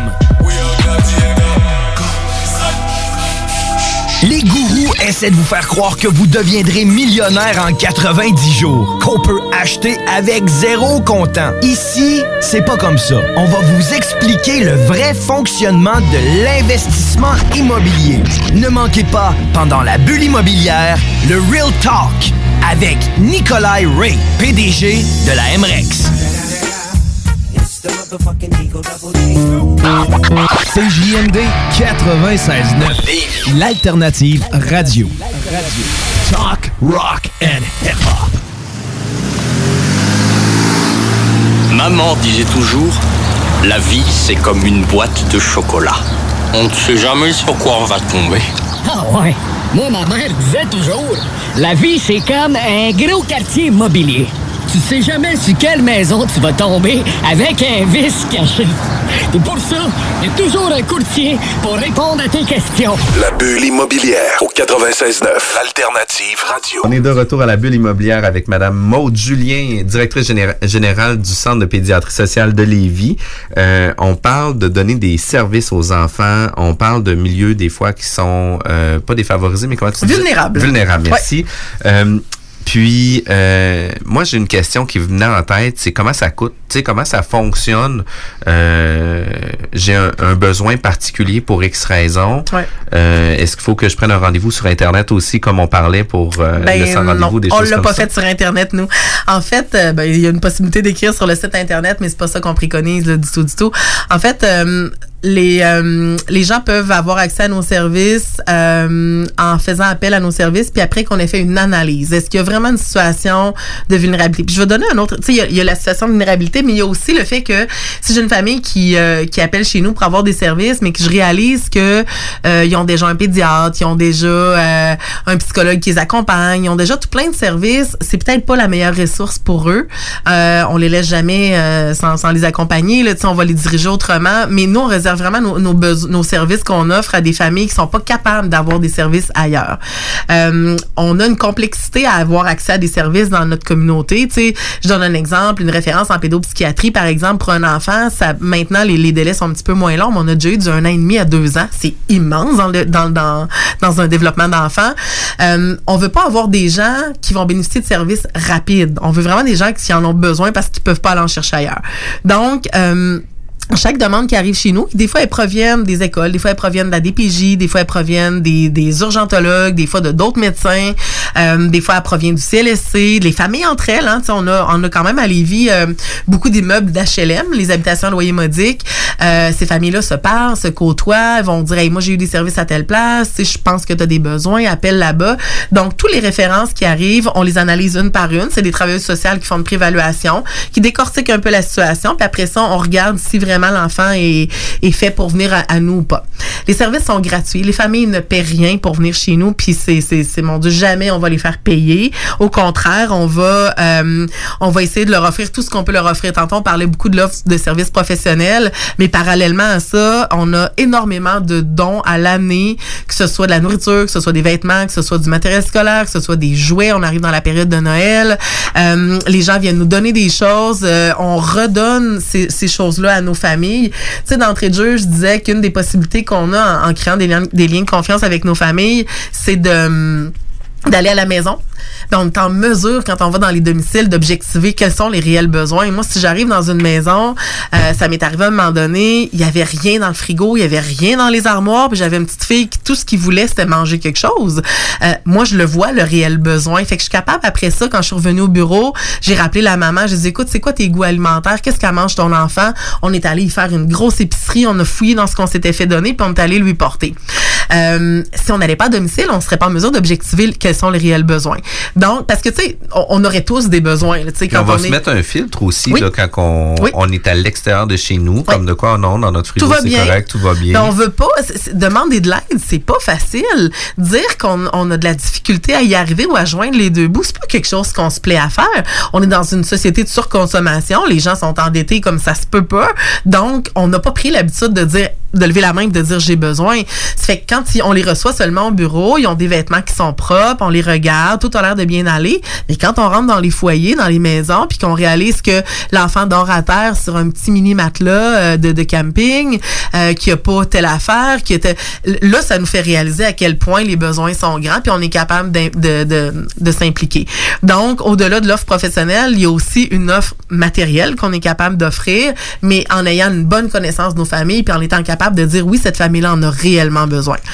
Euh, L'autre chose, c'est l'offre d'activités pour nos enfants. On a des partenariats, que ce soit du sport, que ce soit de la musique, que ce soit de la danse, que ce soit des camps de vacances l'été. On a développé avec les années tout plein de partenariats qui, nous permettent d'offrir à ces enfants-là euh, des cours, des activités comme n'importe quel autre enfant au Québec où est-ce que les, les, parents sont en mesure de payer. Fait que moi, j'ai des enfants qui partent des, en séjour de camp de vacances, notamment avec le camp Trois Saumons, qui est avec la Fondation des camps Odyssée. Séjour d'une semaine qui coûte 750 La famille n'a à peu près rien à payer. On, fourn- on est même capable d'aller chercher le matériel, le sleeping, euh, les, les, les sacs à dos, les ci, les ça, pour que l'enfant puisse vivre des expériences positives puis puisse se sentir comme les autres Comme les enfants. autres. Tout à fait. Wow! Ouais. Fait que, tu sais, euh, vous êtes un organisme qui donnait énormément, puis que vous venez encadrer énormément les gens, euh, tout à fait gratuitement. C'est quand même louable par rapport à tout ça, parce que souvent, on a toujours peur de comment que ça peut coûter. Puis, euh, d'avoir l'humilité aussi d'aller chercher de l'aide, c'est pas toujours évident. Tu sais, euh, c'est une des choses qui est souvent le plus difficile, parce qu'on a, on, on voit ça toujours en échec. Tu sais, On a eu un échec, on a besoin d'aide maintenant parce que euh, le- le- la résultante est plus grande de, de mes compétences ou de, de mon de mon pouvoir, puis euh, d'avoir l'humilité de, l'humilité de le De le faire, faire. En sachant que ça peut être gratuit, puis qu'il y a des gens qui sont vraiment là pour les vrais besoins, ça vient euh, Ben, c'est drôle parce qu'on a de plus en plus de clientèle immigrante, puis euh, je pense qu'à Lévis, il y en a de plus en plus. Puis euh, eux autres, c'est vraiment pas dans leur culture hein, de, de, de se faire offrir euh, des, des trucs gratuitement. Puis euh, j'ai un papa euh, avec qui, euh, mon Dieu, que je connais depuis six ans, euh, qui vient d'un pays d'Afrique, puis qui me disait, Madame Maude, si vous saviez, la première fois que vous m'avez offert quelque chose, j'en ai parlé à ma famille en Afrique quand j'ai correspondu avec eux par par internet, puis ils m'ont dit, fais attention, c'est une arnaque qui va. puis là, je disais, oh mon Dieu, mon pauvre monsieur, si vous saviez que c'est pas ça, mais en même temps, lui, il en revient pas de la générosité, tu sais, que, que que les Québécois ou bon que nous on peut avoir parce que c'est- avec nous qui transige actuellement, mais effectivement, ça peut faire peur, mais tout ça ne serait pas possible sans une population, sans une communauté. Tu sais, quand tantôt je dis que j'ai des camps de vacances gratuits, c'est parce que la Fondation des camps a décidé qu'il y avait un budget qui nous remettait à chaque année pour permettre à des enfants de vivre l'expérience. Même chose avec les cours qu'on reçoit, même chose avec le matériel qu'on reçoit. Euh, tu sais, des fois, moi, on, on m'appelle, on me dit, Maud, j'ai cinq, six poches de linge d'enfants pratiquement neufs, je m'en vais vous les porter, je veux qu'il y ait une deuxième vie. Ben moi, ça me fait plaisir de de les donner à ces familles-là. Là. C'est ça de moins dans le budget mensuel pour eux autres à assumer. Là. Donc, euh, voilà. Puis tu sais, tu vois, je vais faire une annonce officielle maintenant. Oui. On a une activité spéciale dimanche, le 8 décembre, où ce qu'on va recevoir euh, le Père Noël. Le vrai. Le vrai. Il vient à une de nos propriétés qu'on a à vendre, euh, le 125 rue Couture à Laurier Station. C'est la première fois que je fais une plaque de propriété à. Puis on reçoit le Père Noël, puis on va remettre 200 cadeaux aux enfants qui vont être présents. On va avoir un trio vocal qui vont être présents aussi pour faire les chants de Noël pour Wow. notre activité. Ça va être vraiment quelque chose de cool. Si pour X raison le Père Noël oublie des cadeaux, euh, ça va nous faire plaisir notre équipe de les remettre à ton Oh, organisme pour Noël, puis qu'on puisse les remettre à- euh, aux enfants qui vont pouvoir en bénéficier de ça Oui. aussi. Puis, tantôt aussi, au niveau des besoins, tu as parlé aussi de la commission Laurent. Euh, la commission Laurent a quand même été médiatisée, mais j'aimerais ça que tu puisses nous en parler un peu plus en détail. C'est quoi qui s'est passé? Qu'est-ce qui... Pourquoi, pourquoi cette commission-là a vu le jour?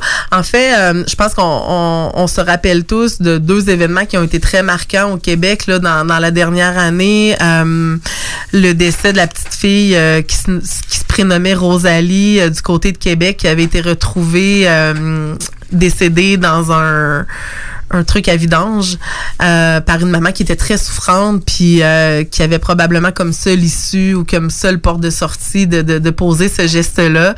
Euh, il y a eu une autre situation atroce euh, d'une petite fille à Granby qui est décédée aussi par euh, par négligence euh, négligence parentale, sévice parental. Bon, en fait, tout plein de raisons qui sont pas encore qui sont pas encore claires parce qu'il y a un procès qui est en cours actuellement.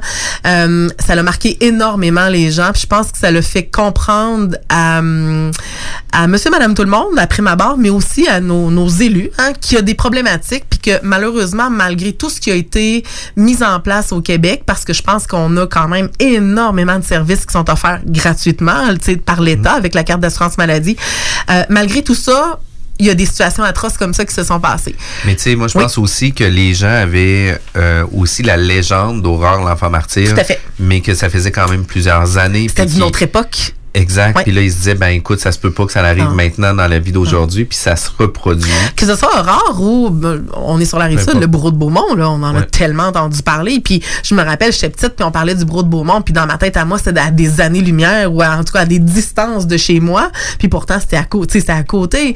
Euh, on peut pas percevoir hein, cette cette euh, cette vulnérabilité là ou ces grands besoins là. Tantôt, on a parlé d'isolement social. Quand les gens ne se, ne sortent pas et ne côtoient pas d'autres gens, on peut pas le savoir. Fait que ce qui se passe la porte d'à côté de chez nous, on s'en rend pas compte, mais les besoins sont immenses, sont immenses ici à Lévis, puis je pense qu'ils sont immenses partout au Québec. Donc suite à ces deux euh, à ces deux épisodes là dramatiques, euh, le gouvernement s'est dit ben là on a peut-être à revoir nos façons de fonctionner puis à essayer de voir qu'est-ce qui fonctionne pas bien puis qu'est-ce qu'on pourrait améliorer. Euh, de là la commission Laurent en fait qui est une commission d'enquête au niveau des services offerts par la DPJ de voir qu'est-ce qu'on préfère de mieux ou de différent pour éviter que des atrocités comme ça arrivent. La, la commission est quand même un long processus, c'est 18 mois et là ils se sont fait un devoir d'entendre première au début, je sais pas si euh, T'es familier avec la commission, mais ils se sont fait un devoir d'entendre au début des enfants qui ont bénéficié de services de la DPJ dans leur dans leur jeunesse, dans leurs 0-18 ans. Euh, où est-ce qu'on demandait à ces gens-là de nommer autant les bons coups que les moins bons coups.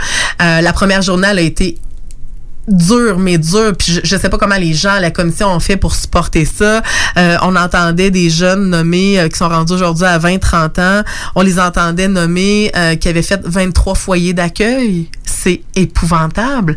Épouvantable à chaque fois de demander à ces enfants là d'aller vivre chez des gens qu'ils ne connaissent pas, dans un environnement qu'ils ne connaissent pas, où est-ce qu'ils n'ont pas leurs vêtements, ils n'ont pas leurs jouets, ils n'ont pas leur chambre, et de s'adapter Puis après ça, on se demande pourquoi l'enfant est en réaction quand on le retrouve dans une, dans une famille d'accueil.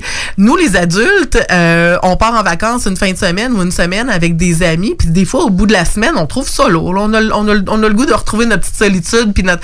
Donc, c'est ça. Fait je pense que hum, la première journée euh, a mis en lumière, en tout cas, les premières journées ont mis en lumière beaucoup ce que les enfants avaient, ont vécu avec les services de la DPJ. Maintenant, on se fait un devoir de... En fait, la commission Laurent se fait un devoir de solliciter tous les experts qui gravitent autour de l'enfant, peu importe là, les, les domaines, puis eux vont colliger cette information-là pour en arriver à une solution. Puis l'idée derrière ça, je prends soin de le dire, ce n'est pas de blâmer la DPJ. Les intervenants qui sont à, à la DPJ travaillent, euh, Selon des paramètres, un cadre qui a été établi. oui, et de un, travaillent de façon acharnée à essayer de rendre la vie meilleure pour les enfants. Par contre, il y a des enjeux légaux, il y a des enjeux organisationnels, il y a des enjeux de structure, il y a un roulement de personnel incroyable qui fait que on recommence à chaque fois à, zéro. Euh, donc, l'idée n'est pas de blâmer la DPJ à travers ça. Par contre, l'idée est de voir qu'est-ce qu'on peut faire en amont. C'est beaucoup ce que nous, on prône en pédiatrie sociale. Comment on peut agir euh, avant que les problèmes surgissent? En résolution prévention plutôt qu'en curatif. Puis on a un Québec euh, qui est très axé sur le curatif, que ce soit au niveau médical. On est en train de voir une- un changement. On a maintenant des médecins qui prescrivent à des gens de faire de l'activité physique. Puis tant mieux parce qu'on fait, on agit en prévention dans ce temps-là. Puis il faudrait que ce soit comme ça. Si on agit au- de niveau préventif, de façon préventive, ben on va éliminer des problématiques de santé plus tard. C'est la même chose avec l'enfant. On voit des signes de négligence apparaître. Agissons tôt avant d'être obligé d'appliquer des mesures correctionnelles ou des mesures légales ou peu importe. Donc, c'est un peu l'objectif de la commission Laurent. Pour nous, c'est très rassurant. Euh, on pense qu'on on a notre place, les centres de, on, a, on a 41 centres de pédiatrie sociale maintenant partout au Québec. On pense qu'on a, on a notre place euh, dans ce système-là parce que notre approche euh, est vraiment de travailler en amont, de travailler en préventif, de bien connaître les familles au lieu de, de mettre le coup près puis de, de, de, de sortir les enfants du milieu. On va travailler avec la famille puis avec la famille immédiate pour en arriver à trouver des solutions. Euh, donc voilà, un peu euh, l'idée de la commission Laurent là. Wow. Puis, tu sais, euh, le Centre de pédiatrie sociale a aussi déposé un mémoire, je crois. La Fondation du Dr Julien, oui, a déposé un mémoire de 18 pages qui est disponible sur les sites, le site de la commission. Euh, super intéressant à lire. Puis en fait, en- encore là, ce mémoire-là ne vient pas blâmer la DPJ, mais vient amener des solutions concrètes qui pourraient juste être mises en place pour travailler en partenariat avec les gens de la DPJ. Une implication dans le milieu de la pédiatrie se fait Ouais. pas de 9 à 5, mais pas, Pas du, du tout. tout. On s'implique à tous les niveaux. On va en pause, Ouais. on revient dans quelques minutes. CJMD. Les gourous essaient de vous faire croire que vous deviendrez millionnaire en 90 jours, qu'on peut acheter avec zéro comptant. Ici, c'est pas comme ça. On va vous expliquer le vrai fonctionnement de l'investissement immobilier. Ne manquez pas, pendant la bulle immobilière, le Real Talk avec Nikolai Ray, PDG de la MREX. Tu cherches un ou une partenaire pour réaliser tes fantasmes sexuels? Hmm, J'ai la solution pour toi. Jouer avec le fantasme. Inscris-toi sur jalf.com, le site de rencontre sexuelle le plus hot au Québec. Alors, seul ou en couple, visite jalf. J-A-L-F.com. Car tes fantasmes méritent tous d'être vécus. Jalf.com. Too sexy for my love, love's going to leave Vous pensez investir ou vendre en Floride depuis longtemps? Eh bien, n'attendez plus. Contactez dès maintenant Geneviève Bouchard, agente immobilière depuis 13 ans dans l'Est de la Floride. Constamment à l'affût des bonnes affaires, elle est la meilleure négociatrice que vous pourrez trouver. Vous pensez investir en Floride? Vous pensez Geneviève Bouchard. Comblez votre désir d'acquérir une propriété en Floride avec un service clé en main pour que votre investissement fructifie pendant que vous êtes ici. Investisseur, Elle s'occupe de louer pour vous. de plus, elle dispose d'un service de rénovation pour l'immobilier en Floride. Vendre ou acheter, genevièvebouchard.com. GenevièveBouchard.com. Groupe DBL est le spécialiste en toiture, portes, fenêtres et rénovation à Québec. Que ce soit pour la réfection d'une toiture ou pour le changement de vos portes et fenêtres, l'agrandissement ou l'ajout d'un étage à votre résidence ou votre commerce, Groupe DBL dépassera vos attentes. Groupe DBL cumule plus de 40 ans d'expérience. Nous sommes fiers d'être recommandés CA Québec, certifié APCHQ et membre de l'Association de la construction du Québec. Rejoignez-nous au 88 681 25 22 et suivez notre page Facebook pour découvrir nos réalisations. GroupeDBL.com, le complice de vos meilleurs projets. Tu veux changer de style, regarnir ta garde-robe, t'es tanné de ton décor, t'as envie de nouveau. La ressourcerie t'offre une panoplie de vêtements, meubles, décorations. Viens visiter notre deuxième succursale située au 404 rue Taniata. 404 rue Taniata. En plus d'économiser, tu aides la planète en donnant une seconde vie à différents types d'articles. Il suffit d'une visite pour que tu sois charmé. La ressourcerie, tout au même endroit et au meilleur prix. Le yoga à Lévis, c'est Yin Yang Yoga. Vous songez au yoga? Vibrez avec les gens inspirants de Yin Yang Yoga à Lévis Centre-Ville. Que ce soit pour le côté yin, douceur, méditation, respiration, ou encore pour le côté yang, Intensité, mouvement. le yoga à Lévis, c'est le Yin Yang Yoga. Yin sur Google. Bar spectacle Quartier de Lune, c'est la place à Québec pour du fun assuré.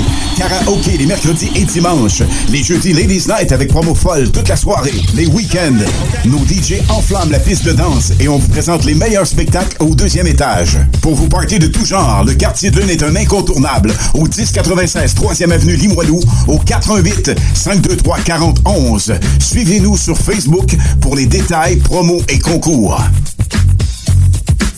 On ne naît pas maître sushi, mais on le devient. Ça vous dit de collaborer à la réalisation des meilleurs sushis en ville? L'équipe de Yuzu Sushi à Lévis s'agrandit et votre CV nous intéresse déjà. Que ce soit pour nos horaires de travail parfaits, pour les possibilités d'avancement pour l'équipe tripante ou simplement parce que vous adorez les sushis. Venez nous rencontrer en succursale ou faites-vous connaître à recrutement.yuzu.ca. 96 L'alternative radio. Riding in my car. And I'm listening to the radio. The Alternative Radio Station 96.9. Tout le monde sait que lorsqu'il est question de parler d'immobilier, ça peut devenir compliqué assez vite. Il y a beaucoup de questions, mais très peu de réponses satisfaisantes. C'est exactement pour ça que c'est toujours mieux de s'adresser à un expert ou encore d'écouter la bulle immobilière au 96.9, l'alternative radio, avec votre animateur Jean-François Morin et son co-animateur Kevin Filion. À chaque semaine à l'émission, on reçoit des experts et on jase de divers sujets pour vous tenir bien informé sur tout ce qui touche l'univers de l'immobilier. La bulle immobilière, tous les samedis de 16 à 18 heures À CJMD 96.9, l'alternative radio. Aujourd'hui, on parle avec le Centre de pédiatrie sociale de Lévis, avec, ben pas au centre, mais à Maude, Julien, plutôt. Euh, on a parlé de tous les services qui étaient offerts, euh, la mission qui est d'aider aussi les enfants, peu importe leur contexte, leur milieu. Euh, c'est des services, vous disiez, vous étiez 12 dans votre équipe.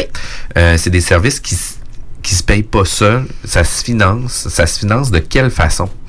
Euh, en fait, euh, jusqu'en 2015, c'était du financement 100% autonome. C'est-à-dire qu'on devait organiser des événements de levée de fonds, on devait, bon, être très, euh, très euh, créatif dans, la, dans des solutions pour aller chercher du financement, puis c'était très précaire, là, je le cacherai pas.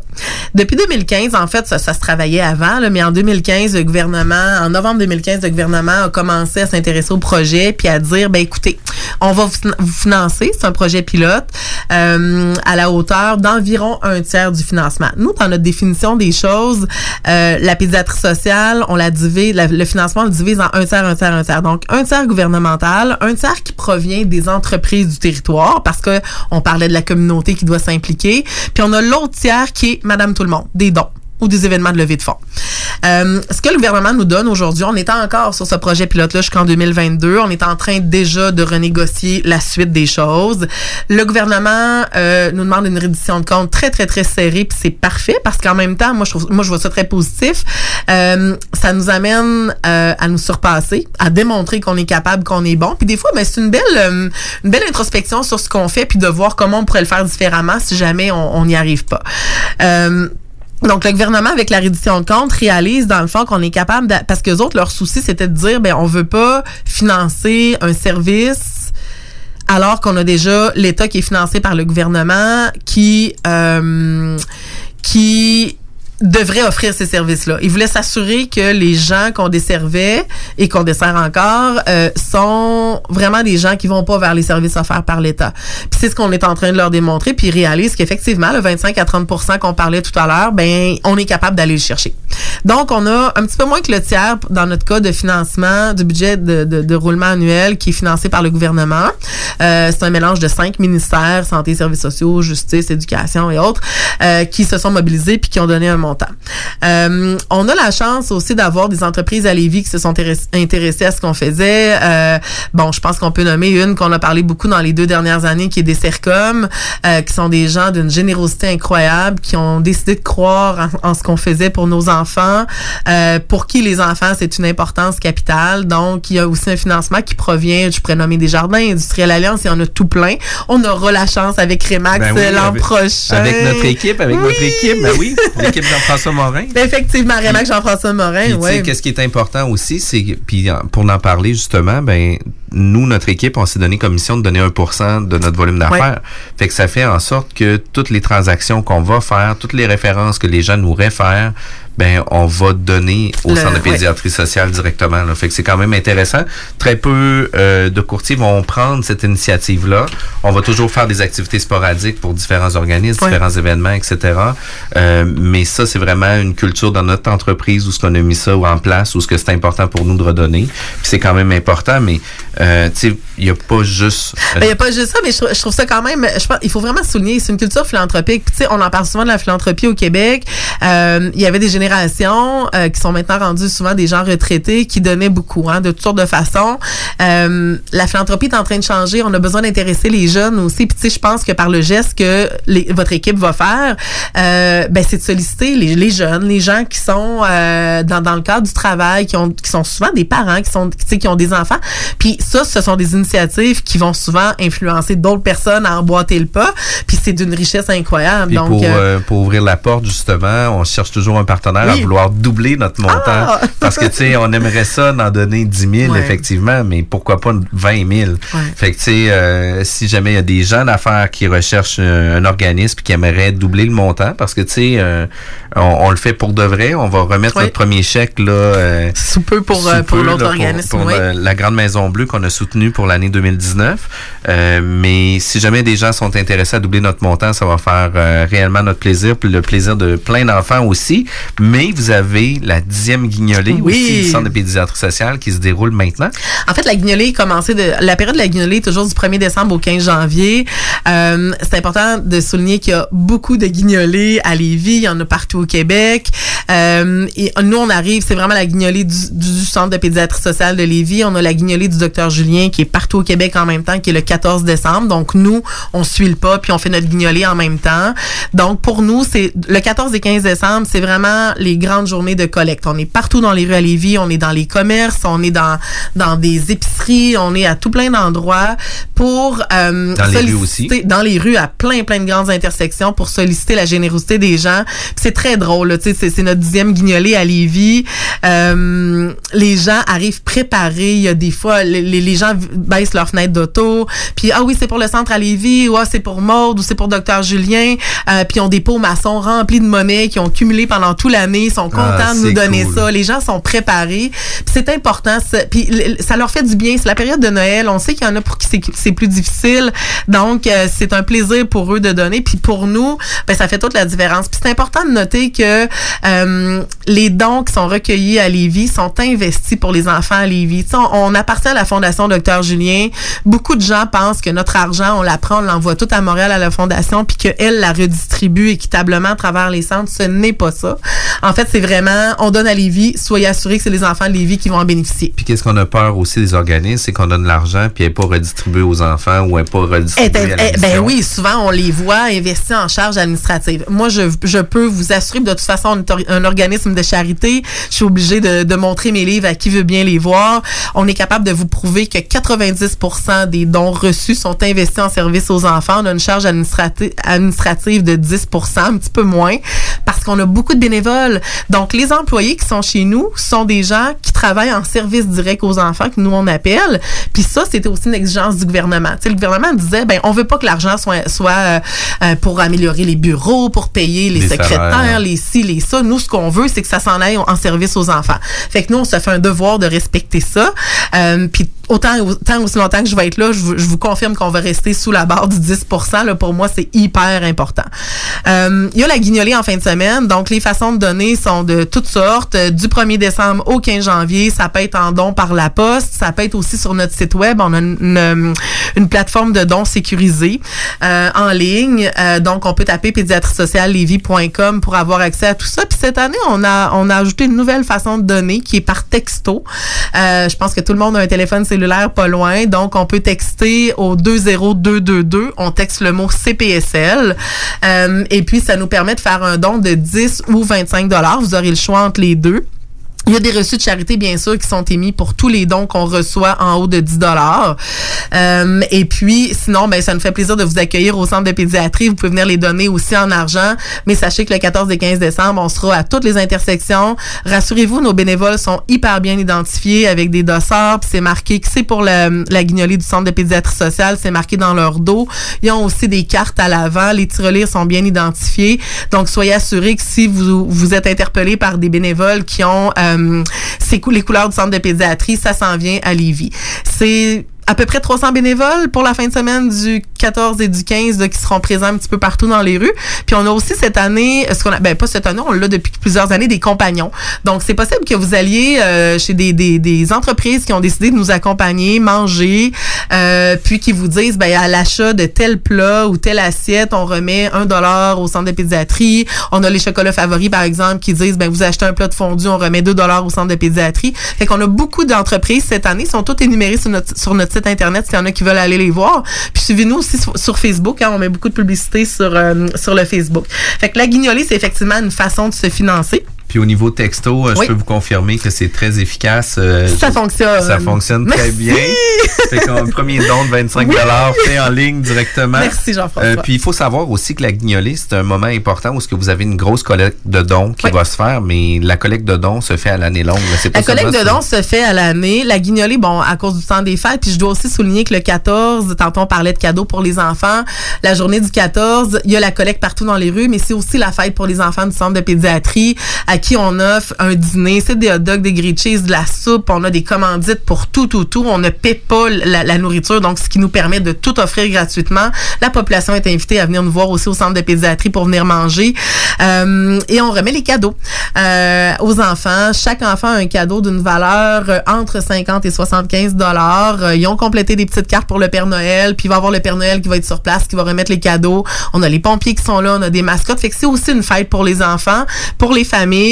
Euh, on les invite à venir manger en même temps que nos bénévoles de la guignolée. Tout ce beau monde-là se côtoie, puis ça, devient vraiment une journée euh, très riche euh, en émotions. Sinon, tout le long de l'année, il y a des événements. Euh, on vient de passer la deuxième année, deuxième édition de la dégustation de gin québécois.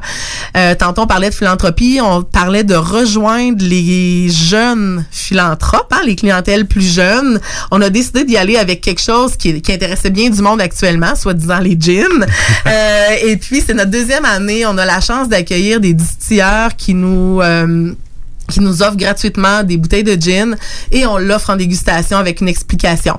Chaque gin est en arrimage avec une bouchée en accord où est-ce qu'on est sûr que la bouchée va faire relever les notes du gin. Wow. Et puis, c'est des huîtres à volonté aussi pour cette soirée-là. C'est des fromages, des charcuteries que tout le monde vient nous donner. C'est un événement qu'on vient de finir le 6 novembre où est-ce qu'on a récupéré tout près de un petit peu plus que 37 000 en fait. Fait que pour nous, c'est énorme. Une belle activité. Oui, là. avec un coût euh, d'événements en bas de 2500 dollars. Fait que tout, on est tout allé chercher en commandite, en gratuité, puis les gens sont d'une générosité incroyable. Fait que ça, c'est un autre de nos événements.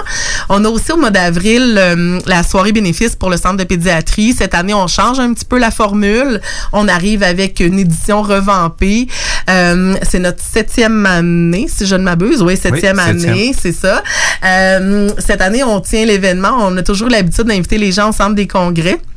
Mais là, cette année, on le fait dans un concessionnaire automobile qui est Audi Lévy, qui nous prête son garage pour euh, pour la cause. Et puis, c'est encore ces 15 restaurateurs avec des bouchées, c'est des dégustations de spiritueux québécois. Il y a tout plein de micro-distilleries qui poussent partout au Québec. Donc, on va inviter ces belles personnes-là. C'est habituellement Christian Bégin là, qui anime la soirée, qui est le, le comédien bien connu. Euh, donc, c'est une belle soirée où est-ce qu'on vise un 4 à 500 personnes.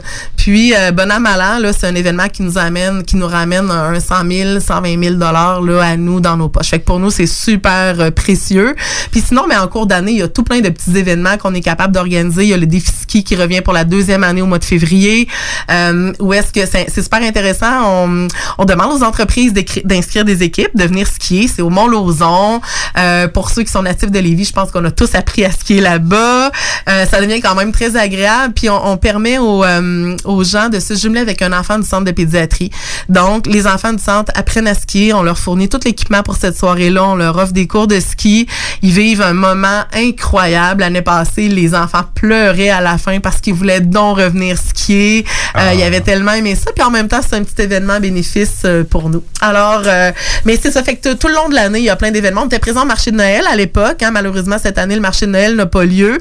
Euh, on y servait notre traditionnelle soupe euh, renommée, réputée, qui, a- qui embaumait euh, le Grand Livio complet. On vous invite à venir la manger au centre de, au centre de pédiatrie le 14 Le décembre, 14 au 51 rue des IL. C'est bien, par exemple, que tu dis c'est ouvert aussi à la population parce Oui. que j'en avais parlé à ma blonde de pouvoir passer parce que euh, j'avais un empêchement pour cette journée-là pour euh, X raisons. Puis euh, elle dit bah ben non, elle dit c'est pour les enfants Non. du centre. Fait que tu sais, je suis Ouais. vraiment content Ouais. que tu l'aies confirmé. Oui. Euh, je vais avoir aussi l'honneur d'être président d'honneur pour votre euh, pour votre euh, soirée bénéfice Oui. à la santé des enfants. Euh, on va donner 10 000 pour votre dixième année. Fait que c'est quand même super cool. Euh, Maude, c'est vraiment euh, super intéressant tout ce que vous faites pour la communauté, que vous faites pour les, les enfants aussi. Euh, je te dis un grand merci du fond du cœur parce que pour vrai, ça me touche énormément sur euh, toutes vos actions. Je te remercie d'avoir accepté notre invitation pour parler de ton organisme. Puis je suis super content de pouvoir, d'avoir réussi à m'impliquer à différents moments cette année, mais d'avoir une plus grande implication pour l'année 2020 avec vous. Je te remercie Oui, puis avec la présidence d'honneur aussi. Puis, tu sais, on trouve important de valoriser les bons coups de nos partenaires. Je pense que pour nous, c'est hyper important. On est, on est super heureux que tu aies accepté euh, le rôle de présidence d'honneur pour cette soirée-là parce que je pense que c'est important de parler de, de, de cette implication-là que vous allez faire avec nous puis de, la, la, la- de, de donner des fois l'idée à d'autres de le faire. Merci de cette belle, euh, cette belle tribune. Je pense que la pédiatrie sociale, on n'en parlera jamais assez. Même après 30 ans, mon père doit encore expliquer qu'est-ce que c'est la pédiatrie sociale. Il y a de l'incompréhension dans la tête des gens par rapport à ce qu'on offre comme service. En même temps, il y a aussi une incompréhension par rapport, euh, une méconnaissance, c'est-à-dire des besoins dans la population. Ces besoins-là sont là. Passez le mot, impliquez-vous. On a encore besoin de bénévoles pour la guignolée. Ça va vraiment nous faire plaisir. Puis vous allez voir ces gestes-là de venir faire la, la, la- je pense que Jean-François, tu viens Oui, avec est- des, avec une équipe. 14. C'est tellement rassembleur comme, euh, comme activité. Les gens reviennent totalement emballés de ce qu'ils ont vécu, des commentaires qu'ils ont entendus. Euh, en ramassant les sous, souvent les gens vont, formuler des commentaires. Lâchez pas, continuez, on a besoin de, de ça. Puis ça, pour nous, c'est la petite tape dans le dos pour continuer à travailler puis à avancer. Ben, Maude, merci beaucoup parce Merci. que le centre avance parce que tu es une fille passionnée, tu es une fille qui va de l'avant. Puis on- je te remercie infiniment pour euh, ton temps. Merci. Bye bye. 96.9 FM, The Alternative Radio. L'alternative radio. Groupe DBL est le spécialiste en toiture, portes, fenêtres et rénovation à Québec. Que ce soit pour la réfection d'une toiture ou pour le changement de vos portes et fenêtres, l'agrandissement ou l'ajout d'un étage à votre résidence ou votre commerce, Groupe DBL dépassera vos attentes. Groupe DBL cumule plus de 40 ans d'expérience. Nous sommes fiers d'être recommandés CA Québec, certifié APCHQ et membre de l'Association de la construction du Québec. Rejoignez-nous au 88 681 25 22 et suivez notre page Facebook pour découvrir nos réalisations. GroupeDBL.com, le complice de vos meilleurs projets. Bar spectacle Quartier de Lune, c'est la place à Québec pour du fun assuré. Karaoke les mercredis et dimanches. Les jeudis Ladies Night avec promo folle toute la soirée. Les week-ends, nos DJ enflamment la piste de danse et on vous présente les meilleurs spectacles au deuxième étage. Pour vous parties de tout genre, le Quartier de Lune est un incontournable au 1096 3e avenue Limoilou au 88 523 4011. Suivez-nous sur Facebook pour les détails, promos et concours. On ne naît pas maître sushi, mais on le devient. Ça vous dit de collaborer à la réalisation des meilleurs sushis en ville? L'équipe de Yuzu Sushi à Lévis s'agrandit et votre CV nous intéresse déjà. Que ce soit pour nos horaires de travail parfaits, pour les possibilités d'avancement pour l'équipe tripante ou simplement parce que vous adorez les sushis. Venez nous rencontrer en succursale ou faites-vous connaître à recrutement@yuzu.ca. Vous voulez vivre votre plus beau party de Noël d'entreprise cette année? C'est au Deux Glaces Co que ça se passe. C'est l'option idéale pour les PME. Peu importe le nombre d'invités, nous sommes prêts à vous recevoir en grand. Offrez un party de Noël inoubliable à vos employés. Rien à vous occuper, à part choisir si vous préférez du blanc ou du rouge une fois sur place ou réfléchir si vous allez sur la piste de danse avec la belle Ginette ou le fringant Fernand. Simple, non? Faites vite, place limitée. Par téléphone 88 570 97 39 ou par courriel événement avec un S à commercial complexe de glace.com. Bonjour, c'est Carole Goodwood de chez Honda Charlebourg. Venez nous rencontrer pour mettre la main sur un des derniers CRV 2019 à prix réduit, en plus d'obtenir un bonnet des fêtes de 750 Un vrai bon service, ça existe. Venez nous voir, Honda Charlebourg, autoroute capitale, sortie première avenue. Les employés et la direction de Transquai des Transports JM Transit souhaitent offrir à ses clients et partenaires un joyeux Noël et une très bonne année. Pour tous vos besoins en transport et en entreposage, plus que jamais en 2020, chez Transquai des Transports JM Transit, on transporte votre confiance. Tonton Café Restaurant. C'est au cœur de Limoilou, tout près du Cégep, au 1098 8e avenue, au coin de la 11e rue. Le griot de la maison en a fait sa réputation, si bien qu'aujourd'hui, au Café Resto chez Tonton, le menu explose de mets et produits à découvrir. Entre autres, les ribs et le tomahawk de porc issus de l'élevage de la ferme Turlot à Saint-Gervais dans Bellechasse. Tonton Café Restaurant sur Facebook. Réserve dès maintenant avec le chef Jim au 88 454 0993. La tournée de la veillée des fêtes de karaté est de retour. Invitez les Shirley. 7 décembre, Saint-Jean-de-Port-Joli. 12 décembre, Almo. 13 décembre, les Escoumins. 14 décembre, Jonquière. 20 décembre, Friedrichsburg. 21 décembre, Carbonne. 27 décembre, Québec. 28 décembre, Masquinongé. 30 décembre, Saint-Casimir.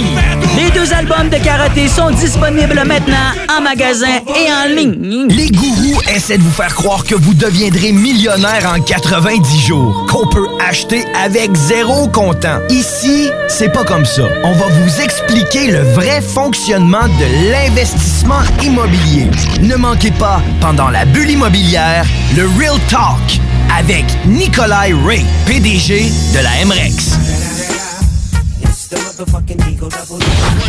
96.9. L'alternative radio.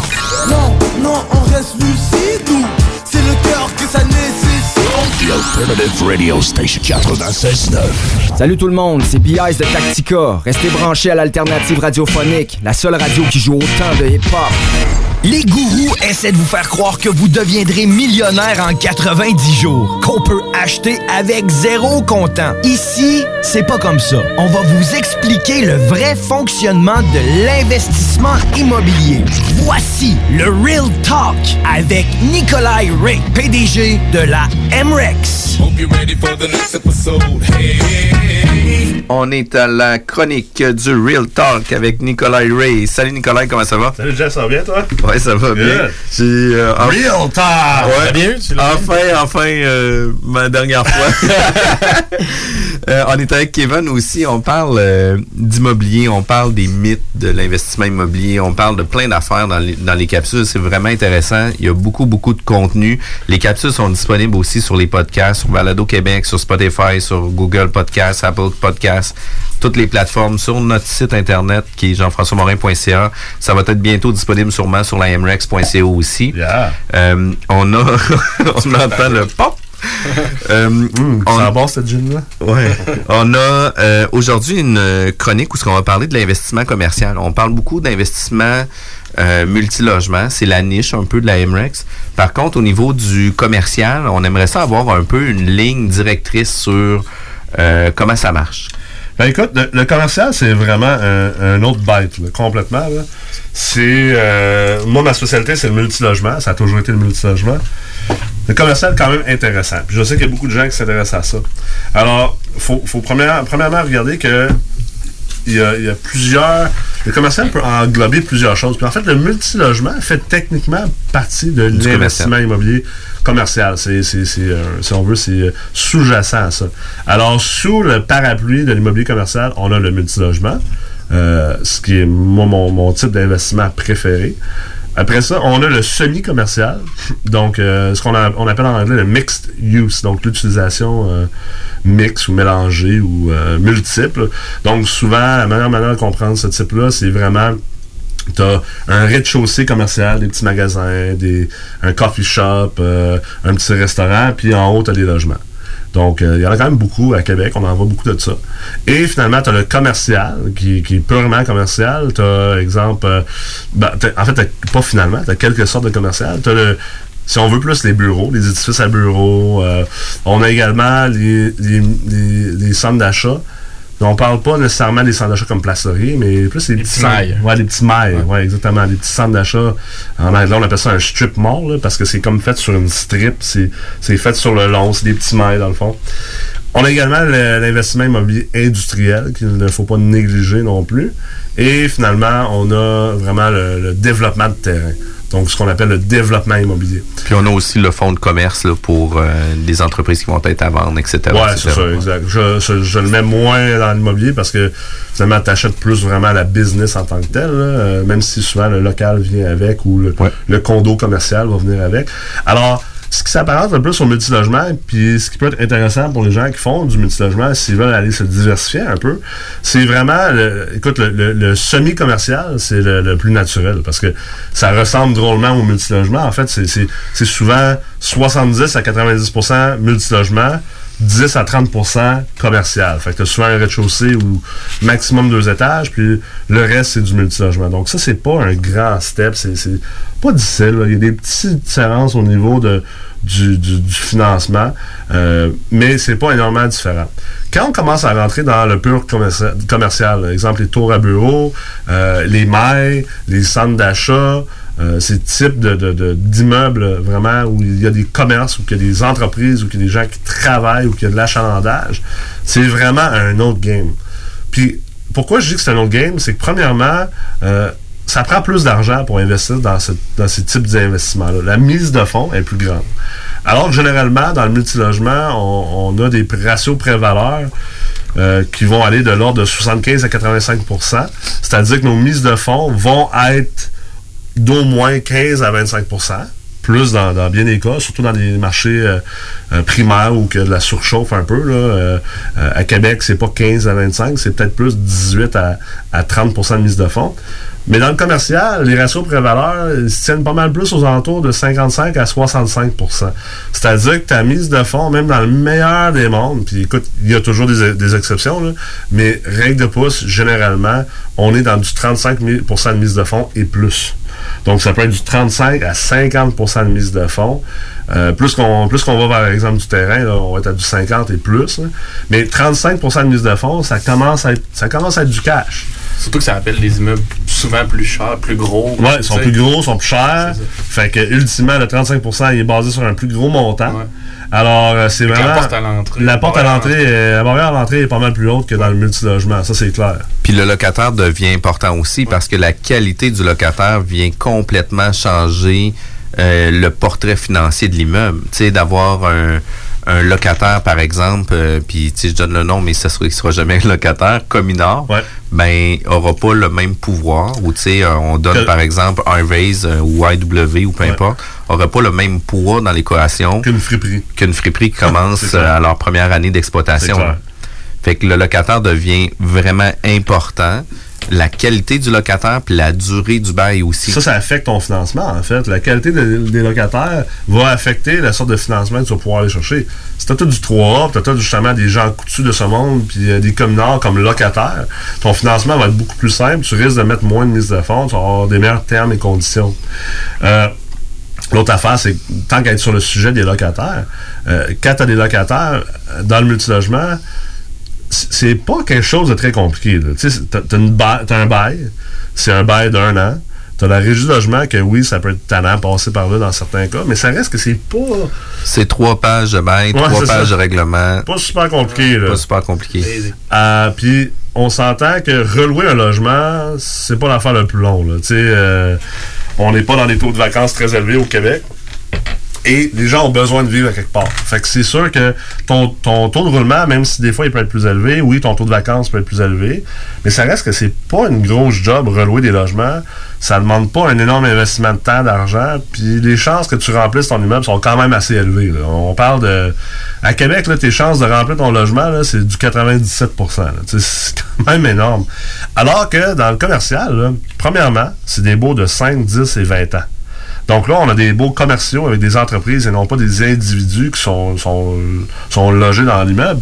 Alors là, on a des beaux qui sont carrément des contrats commerciaux qui coûtent beaucoup plus cher à monter. tu as besoin d'un avocat pour t'aider avec ça, ou un- au moins un courtier immobilier commercial. Euh, On a des beaux de 5 pages, on a des beaux de 50 pages. Exactement, c'est clair. Du cas par cas. Ouais. T'as, t'as- t'as des beaux différents, t'as des beaux qui sont plus longs. Euh, si quelqu'un s'en va, c'est pas mal plus compliqué, euh, c'est plus dispendieux intenter euh, des, actions en justice contre ce locataire-là qui est parti sans payer. Parce que là, on est dans du commercial, t'as besoin d'être représenté par un avocat souvent, alors que, tu sais, à la régie le logement... 73 piastres de la régie. Non, c'est ça. La régie du logement, c'est toi qui se présente. Là, tu sais. Alors ça, c'est quelque chose à considérer.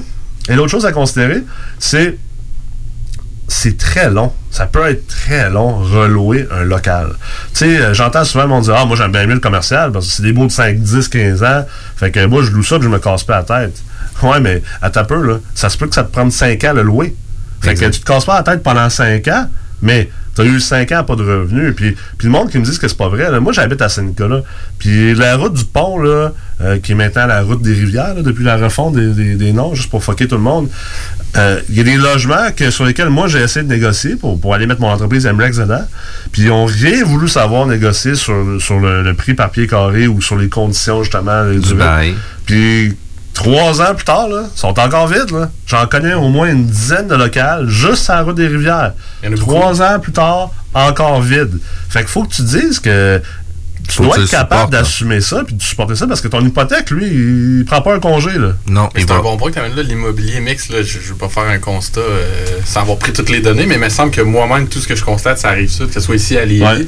Chaque fois que justement du commercial au rez-de-chaussée, puis soit des condos, on dirait que c'est jamais vraiment un gros succès. En tout cas, dans le marché actuel, dans les conditions actuelles, c'est pas euh, nécessairement des locaux. Ben, c'est sûr que là, récemment, avec toute la vente au détail, euh, tu sais, l'effet Amazon, l'effet Internet, euh, tout, beaucoup de commerces de proximité, de, de, la guenille, des vêtements, des affaires comme ça, ils ont pris une grosse claque.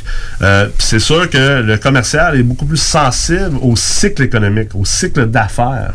Alors que le multilogement, il est moins sensible à ça. Il, il est quand même affecté. Mais la vérité, c'est que tout le monde a besoin d'un logement pour vivre. OK? Même dans le pire des temps, les gens ont besoin d'un logement à vivre. Tandis qu'un local commercial, le monde va faire une faillite puis ils vont fermer leur business bien avant d'habiter dans la rue. Exact. Fait qu'il faut pas l'oublier, cette partie-là. là. C'est pour ça que souvent, les gens vont dire que euh, le multilogement est recession-proof et, et, si on veut, est protégé contre euh, tous les types de récession. C'est pas nécessairement vrai, mais ultimement, c'est que la fluctuation de valeur, la fluctuation des taux de vacances est moins grande, puis la perte des revenus est moins grande qu'exemple dans le commercial, où là, tu peux... Tu as besoin d'avoir les reins... La conclusion, c'est que tu as besoin d'avoir les reins solides pour faire du commercial. Tu as vraiment besoin d'avoir les reins solides. Puis, tu sais, quand tu fais l'acquisition d'un strip commercial où ce que tu as 10 euh, types de locaux commerciaux, ben, ton risque qui est réparti en 10 types de commerces différents. Ouais, Puis là-dedans, tu vas en avoir euh, des commerces qui vont être très à risque pour leurs premières années d'exploitation. Tu en as d'autres qui vont être établis depuis plusieurs années, des locataires 3A. Fait que l'ensemble va t'amener un niveau de risque plus moyen sur l'ensemble. Mais quand tu achètes un, un local commercial où ce que tu vas avoir un seul locataire unique, par exemple, qui va louer 22 000 pieds carrés, Ouais, ça, c'est un autre con. c'est un autre constat différent clair. aussi. Hey, ça peut changer les affaires. Je me rappelle, je regardais un immeuble à Baie-Saint-Paul qui était à vendre. Super de bel immeuble. Vraiment, là, je pense. Je me rappelle pas combien d'unités en tout, là, mais c'était probablement une centaine d'unités de logement. là. Mais le rez-de-chaussée était occupé par une pharmacie, qui est un, un locataire de qualité vraiment A1, là. Euh, qualité 3, là, ça bail 3. Puis tu avais le CLSC. Mais le problème, c'était que le bail du CLSC prenait fin dans trois ans et demi. Mais là, il y avait des oui-dire que peut-être que le CLSC il allait se bâtir, que peut-être qu'il allait avoir besoin de plus d'espace. Mais là, là, écoute, À ce moment-là, le deal était incroyable. Écoute, c'était le deal du siècle. Mais quand tu chiffrais le risque potentiel de perdre le CLSC comme locataire, parce que les autres, il y avait beaucoup d'espace. Il y avait comme. Écoute, 80% de la superficie, par c'est ça, là. tu sais, Il y avait des, des dizaines de milliers de pieds carrés d'espace. À Baie-Saint-Paul, là, t'en rouleras pas ça demain matin. là. C'est clair. Fait que tu perds beaucoup, beaucoup de revenus s'ils ne renouvellent pas dans trois ans et demi. Alors là, tu dois, tu dois être capable de pricer ton actif selon ça, puis con- considérer normalement ce risque-là. Est-ce que tu vas être capable de supporter l'immeuble si ton 43 000 pieds carrés, tout d'un coup, dans trois ans et demi, est vide, puis que ça te prend 5 ans, 6 ans, 7 ans, 3 ans la remplir? Parce que c'est pas comme un logement, là. ça ne se remplit pas en un mois. Là. Puis la localisation, justement, va influencer énormément, d'avoir une bâtisse industrielle où ce qu'il y a des types d'usages précis pour le milieu, va faire en sorte que ça se peut que tu t'assoies sur ta bâtisse pendant 20 ans Ah, pour attendre le bon locataire C'est pour l'emplacement. Sais, Je suis pas en train de dire de pas investir dans le commercial puis qu'il n'y a rien à faire. Mais il faut comprendre que c'est vraiment un autre game. C'est un, une game de ce que j'aimais appeler une game de grands garçons. là. C'est un peu le On est UFC. des- on est dans la Ligue majeure, C'est un peu le UFC de l'immobilier. Puis en plus, c'est les gens qui commencent dans le commercial, souvent, ils commencent pas avec une bonne tour, un tour à bureau, avec euh, euh, des bureaux d'avocats reconnus comme locataires, puis des sièges sociaux euh, euh, d'Excel d'or, puis des choses comme ça. Souvent, ils commencent par des petites bâtisses commerciales avec des commerces de proximité, des commerces de services qui, on va se le dire, sont plus ou moins précaires. Donc, euh, il y a quand même un, un grand risque à prendre là-dedans. Euh, je peux comprendre les gens qui sont attirés vers ça. Je comprends qu'une fois que la personne est rentrée puis que tu as un bail de 10 ans, c'est réglé, c'est fini final. Puis souvent, en plus, le commercial, contrairement au multilogement, au multilogement, toi, comme propriétaire, tu es responsable des travaux. Alors que dans la plupart des beaux commerciaux, c'est vraiment le locataire qui est en charge de tout ce qui est... Le, le- le propriétaire fournit l'enveloppe là, de la bâtisse. Le structurel. Puis ce qui est en dedans, c'est, ça te regarde. Fait que ça, ça, c'est le fun pour ça. Mais je pense que je dois quand même mettre les gens en garde qui commencent que euh, c'est une grosse bouchée. Ça peut être une grosse bouchée qui va vous permettre vraiment d'accélérer votre investissement, votre carrière. Puis ça peut être extraordinaire. Mais euh, faites attention de ne pas sous-estimer le risque qu'il y a avec des investissements de type commercial, selon bien sûr votre profil d'investisseur. Si tu me dis, écoute, j'ai vendu ma business pour 30 millions, euh, en Beauce, j'avais une usine, puis là, euh, je vais m'acheter euh, deux, trois strips commerciales à un million et demi chaque, ok, c'est correct. Là, mais si tu me dis, euh, moi, j'ai j'ai 300 000 euh, d'équité dans ma maison que je savoir pour investir en immobilier, puis je vais aller m'acheter une strip commerciale. En tout cas, t'es mieux d'avoir un profil cowboy parce que tu vas peut-être mal dormir la nuit. Ouais. Puis je pense que ce qui attire beaucoup le monde, c'est le dernier point que tu as dit, c'est la gestion qui est plus simple dans le day-to-day. Mais comme tu dis, dans la balance de ça, il faut peser que le processus de relocation, c'est pas une machine à saucisses comme le, le multilogement. Exact. Puis peut-être que la personne ne sera pas au rendez-vous. Puis encore là, les contrats de location, le bail, ça fait foi de tout. Parce que dans l'exemple que tu donnes avec le CLSC, si euh, le renouvellement doit être, mettons, dit, je sais pas, un an ou deux ans avant, tu as énormément de marge de manœuvre. Si Ouais. c'est trois à six mois, ça se peut que tu ne trouves pas ton Ouais, locataire. puis tu sais. la vérité, c'est qu'à Baie-Saint-Paul, relouer 40 000 pieds, pieds carrés, là. Je- honnêtement, là, pas fil. moi, mon analyse, c'était comme, je suis même pas sûr que je pourrais la relouer ça un jour, genre. Il faudrait carrément le redévelopper en d'autres choses. Il faudrait peut-être refaire des logements au, au rez-de-chaussée. Il faudrait peut-être euh, ouvrir nous-mêmes une business, tu sais, ouvrir un, un petit café. euh, ben, en fait, ça aurait pas été un petit café. là, mais mettons, un café. ouvrir un café puis ouvrir un gym parce que j'avais réalisé qu'il n'y avait pas vraiment un beau gym là-bas. Il manquait un petit peu de café, tu sais. Sauf que là, tu t'embarques dans des affaires, tu dis, OK, là, t'as peu, là. J'ai acheté un bloc pour être plus business. ou moins passif. Puis là, d'un coup, je suis obligé de partir de deux, autres- deux autres business. Je suis obligé de réinvestir de l'argent dans le local. Je suis obligé de lancer ça. Je suis obligé de faire un plan d'affaires. Je suis obligé de commencer les à gérer les ressources des employés. Voyons donc, là. Tout ça pourquoi, là? Puis, puis tu sais, dans le commercial, deux choses est vraiment viennent impacter la valeur de votre euh, immeuble commercial. Ben, trois choses même, je dirais. D'un, c'est le bail. C'est- Toute la valeur va se définir de par les conditions que vous allez mettre au bail. Mais au-delà du bail, les conditions de renouvellement, c'est vraiment important. Si vous mettez une clause de sortie en tout temps, ça se peut que la valeur du bail vienne chuter, j'exagère, De pas mal. de pas mal. Ouais, ouais. Parce que le locataire est là aujourd'hui, mais demain, on ne sait pas s'il va rester là encore. Ça, c'est un immense risque. Fait que c'est important de le prendre en considération. L'autre chose qui vient impacter énormément, ça va être la qualité de votre locataire. quel type d'entreprise, depuis quand qui est là, etc. Fait que, tu sais, n'ayez pas peur de demander des informations sur votre locataire. C'est vous, le bailleur de local. C'est important de connaître, d'avoir une proximité quand même assez proche de votre locataire. Puis l'autre chose qui va venir impacter énormément le local commercial,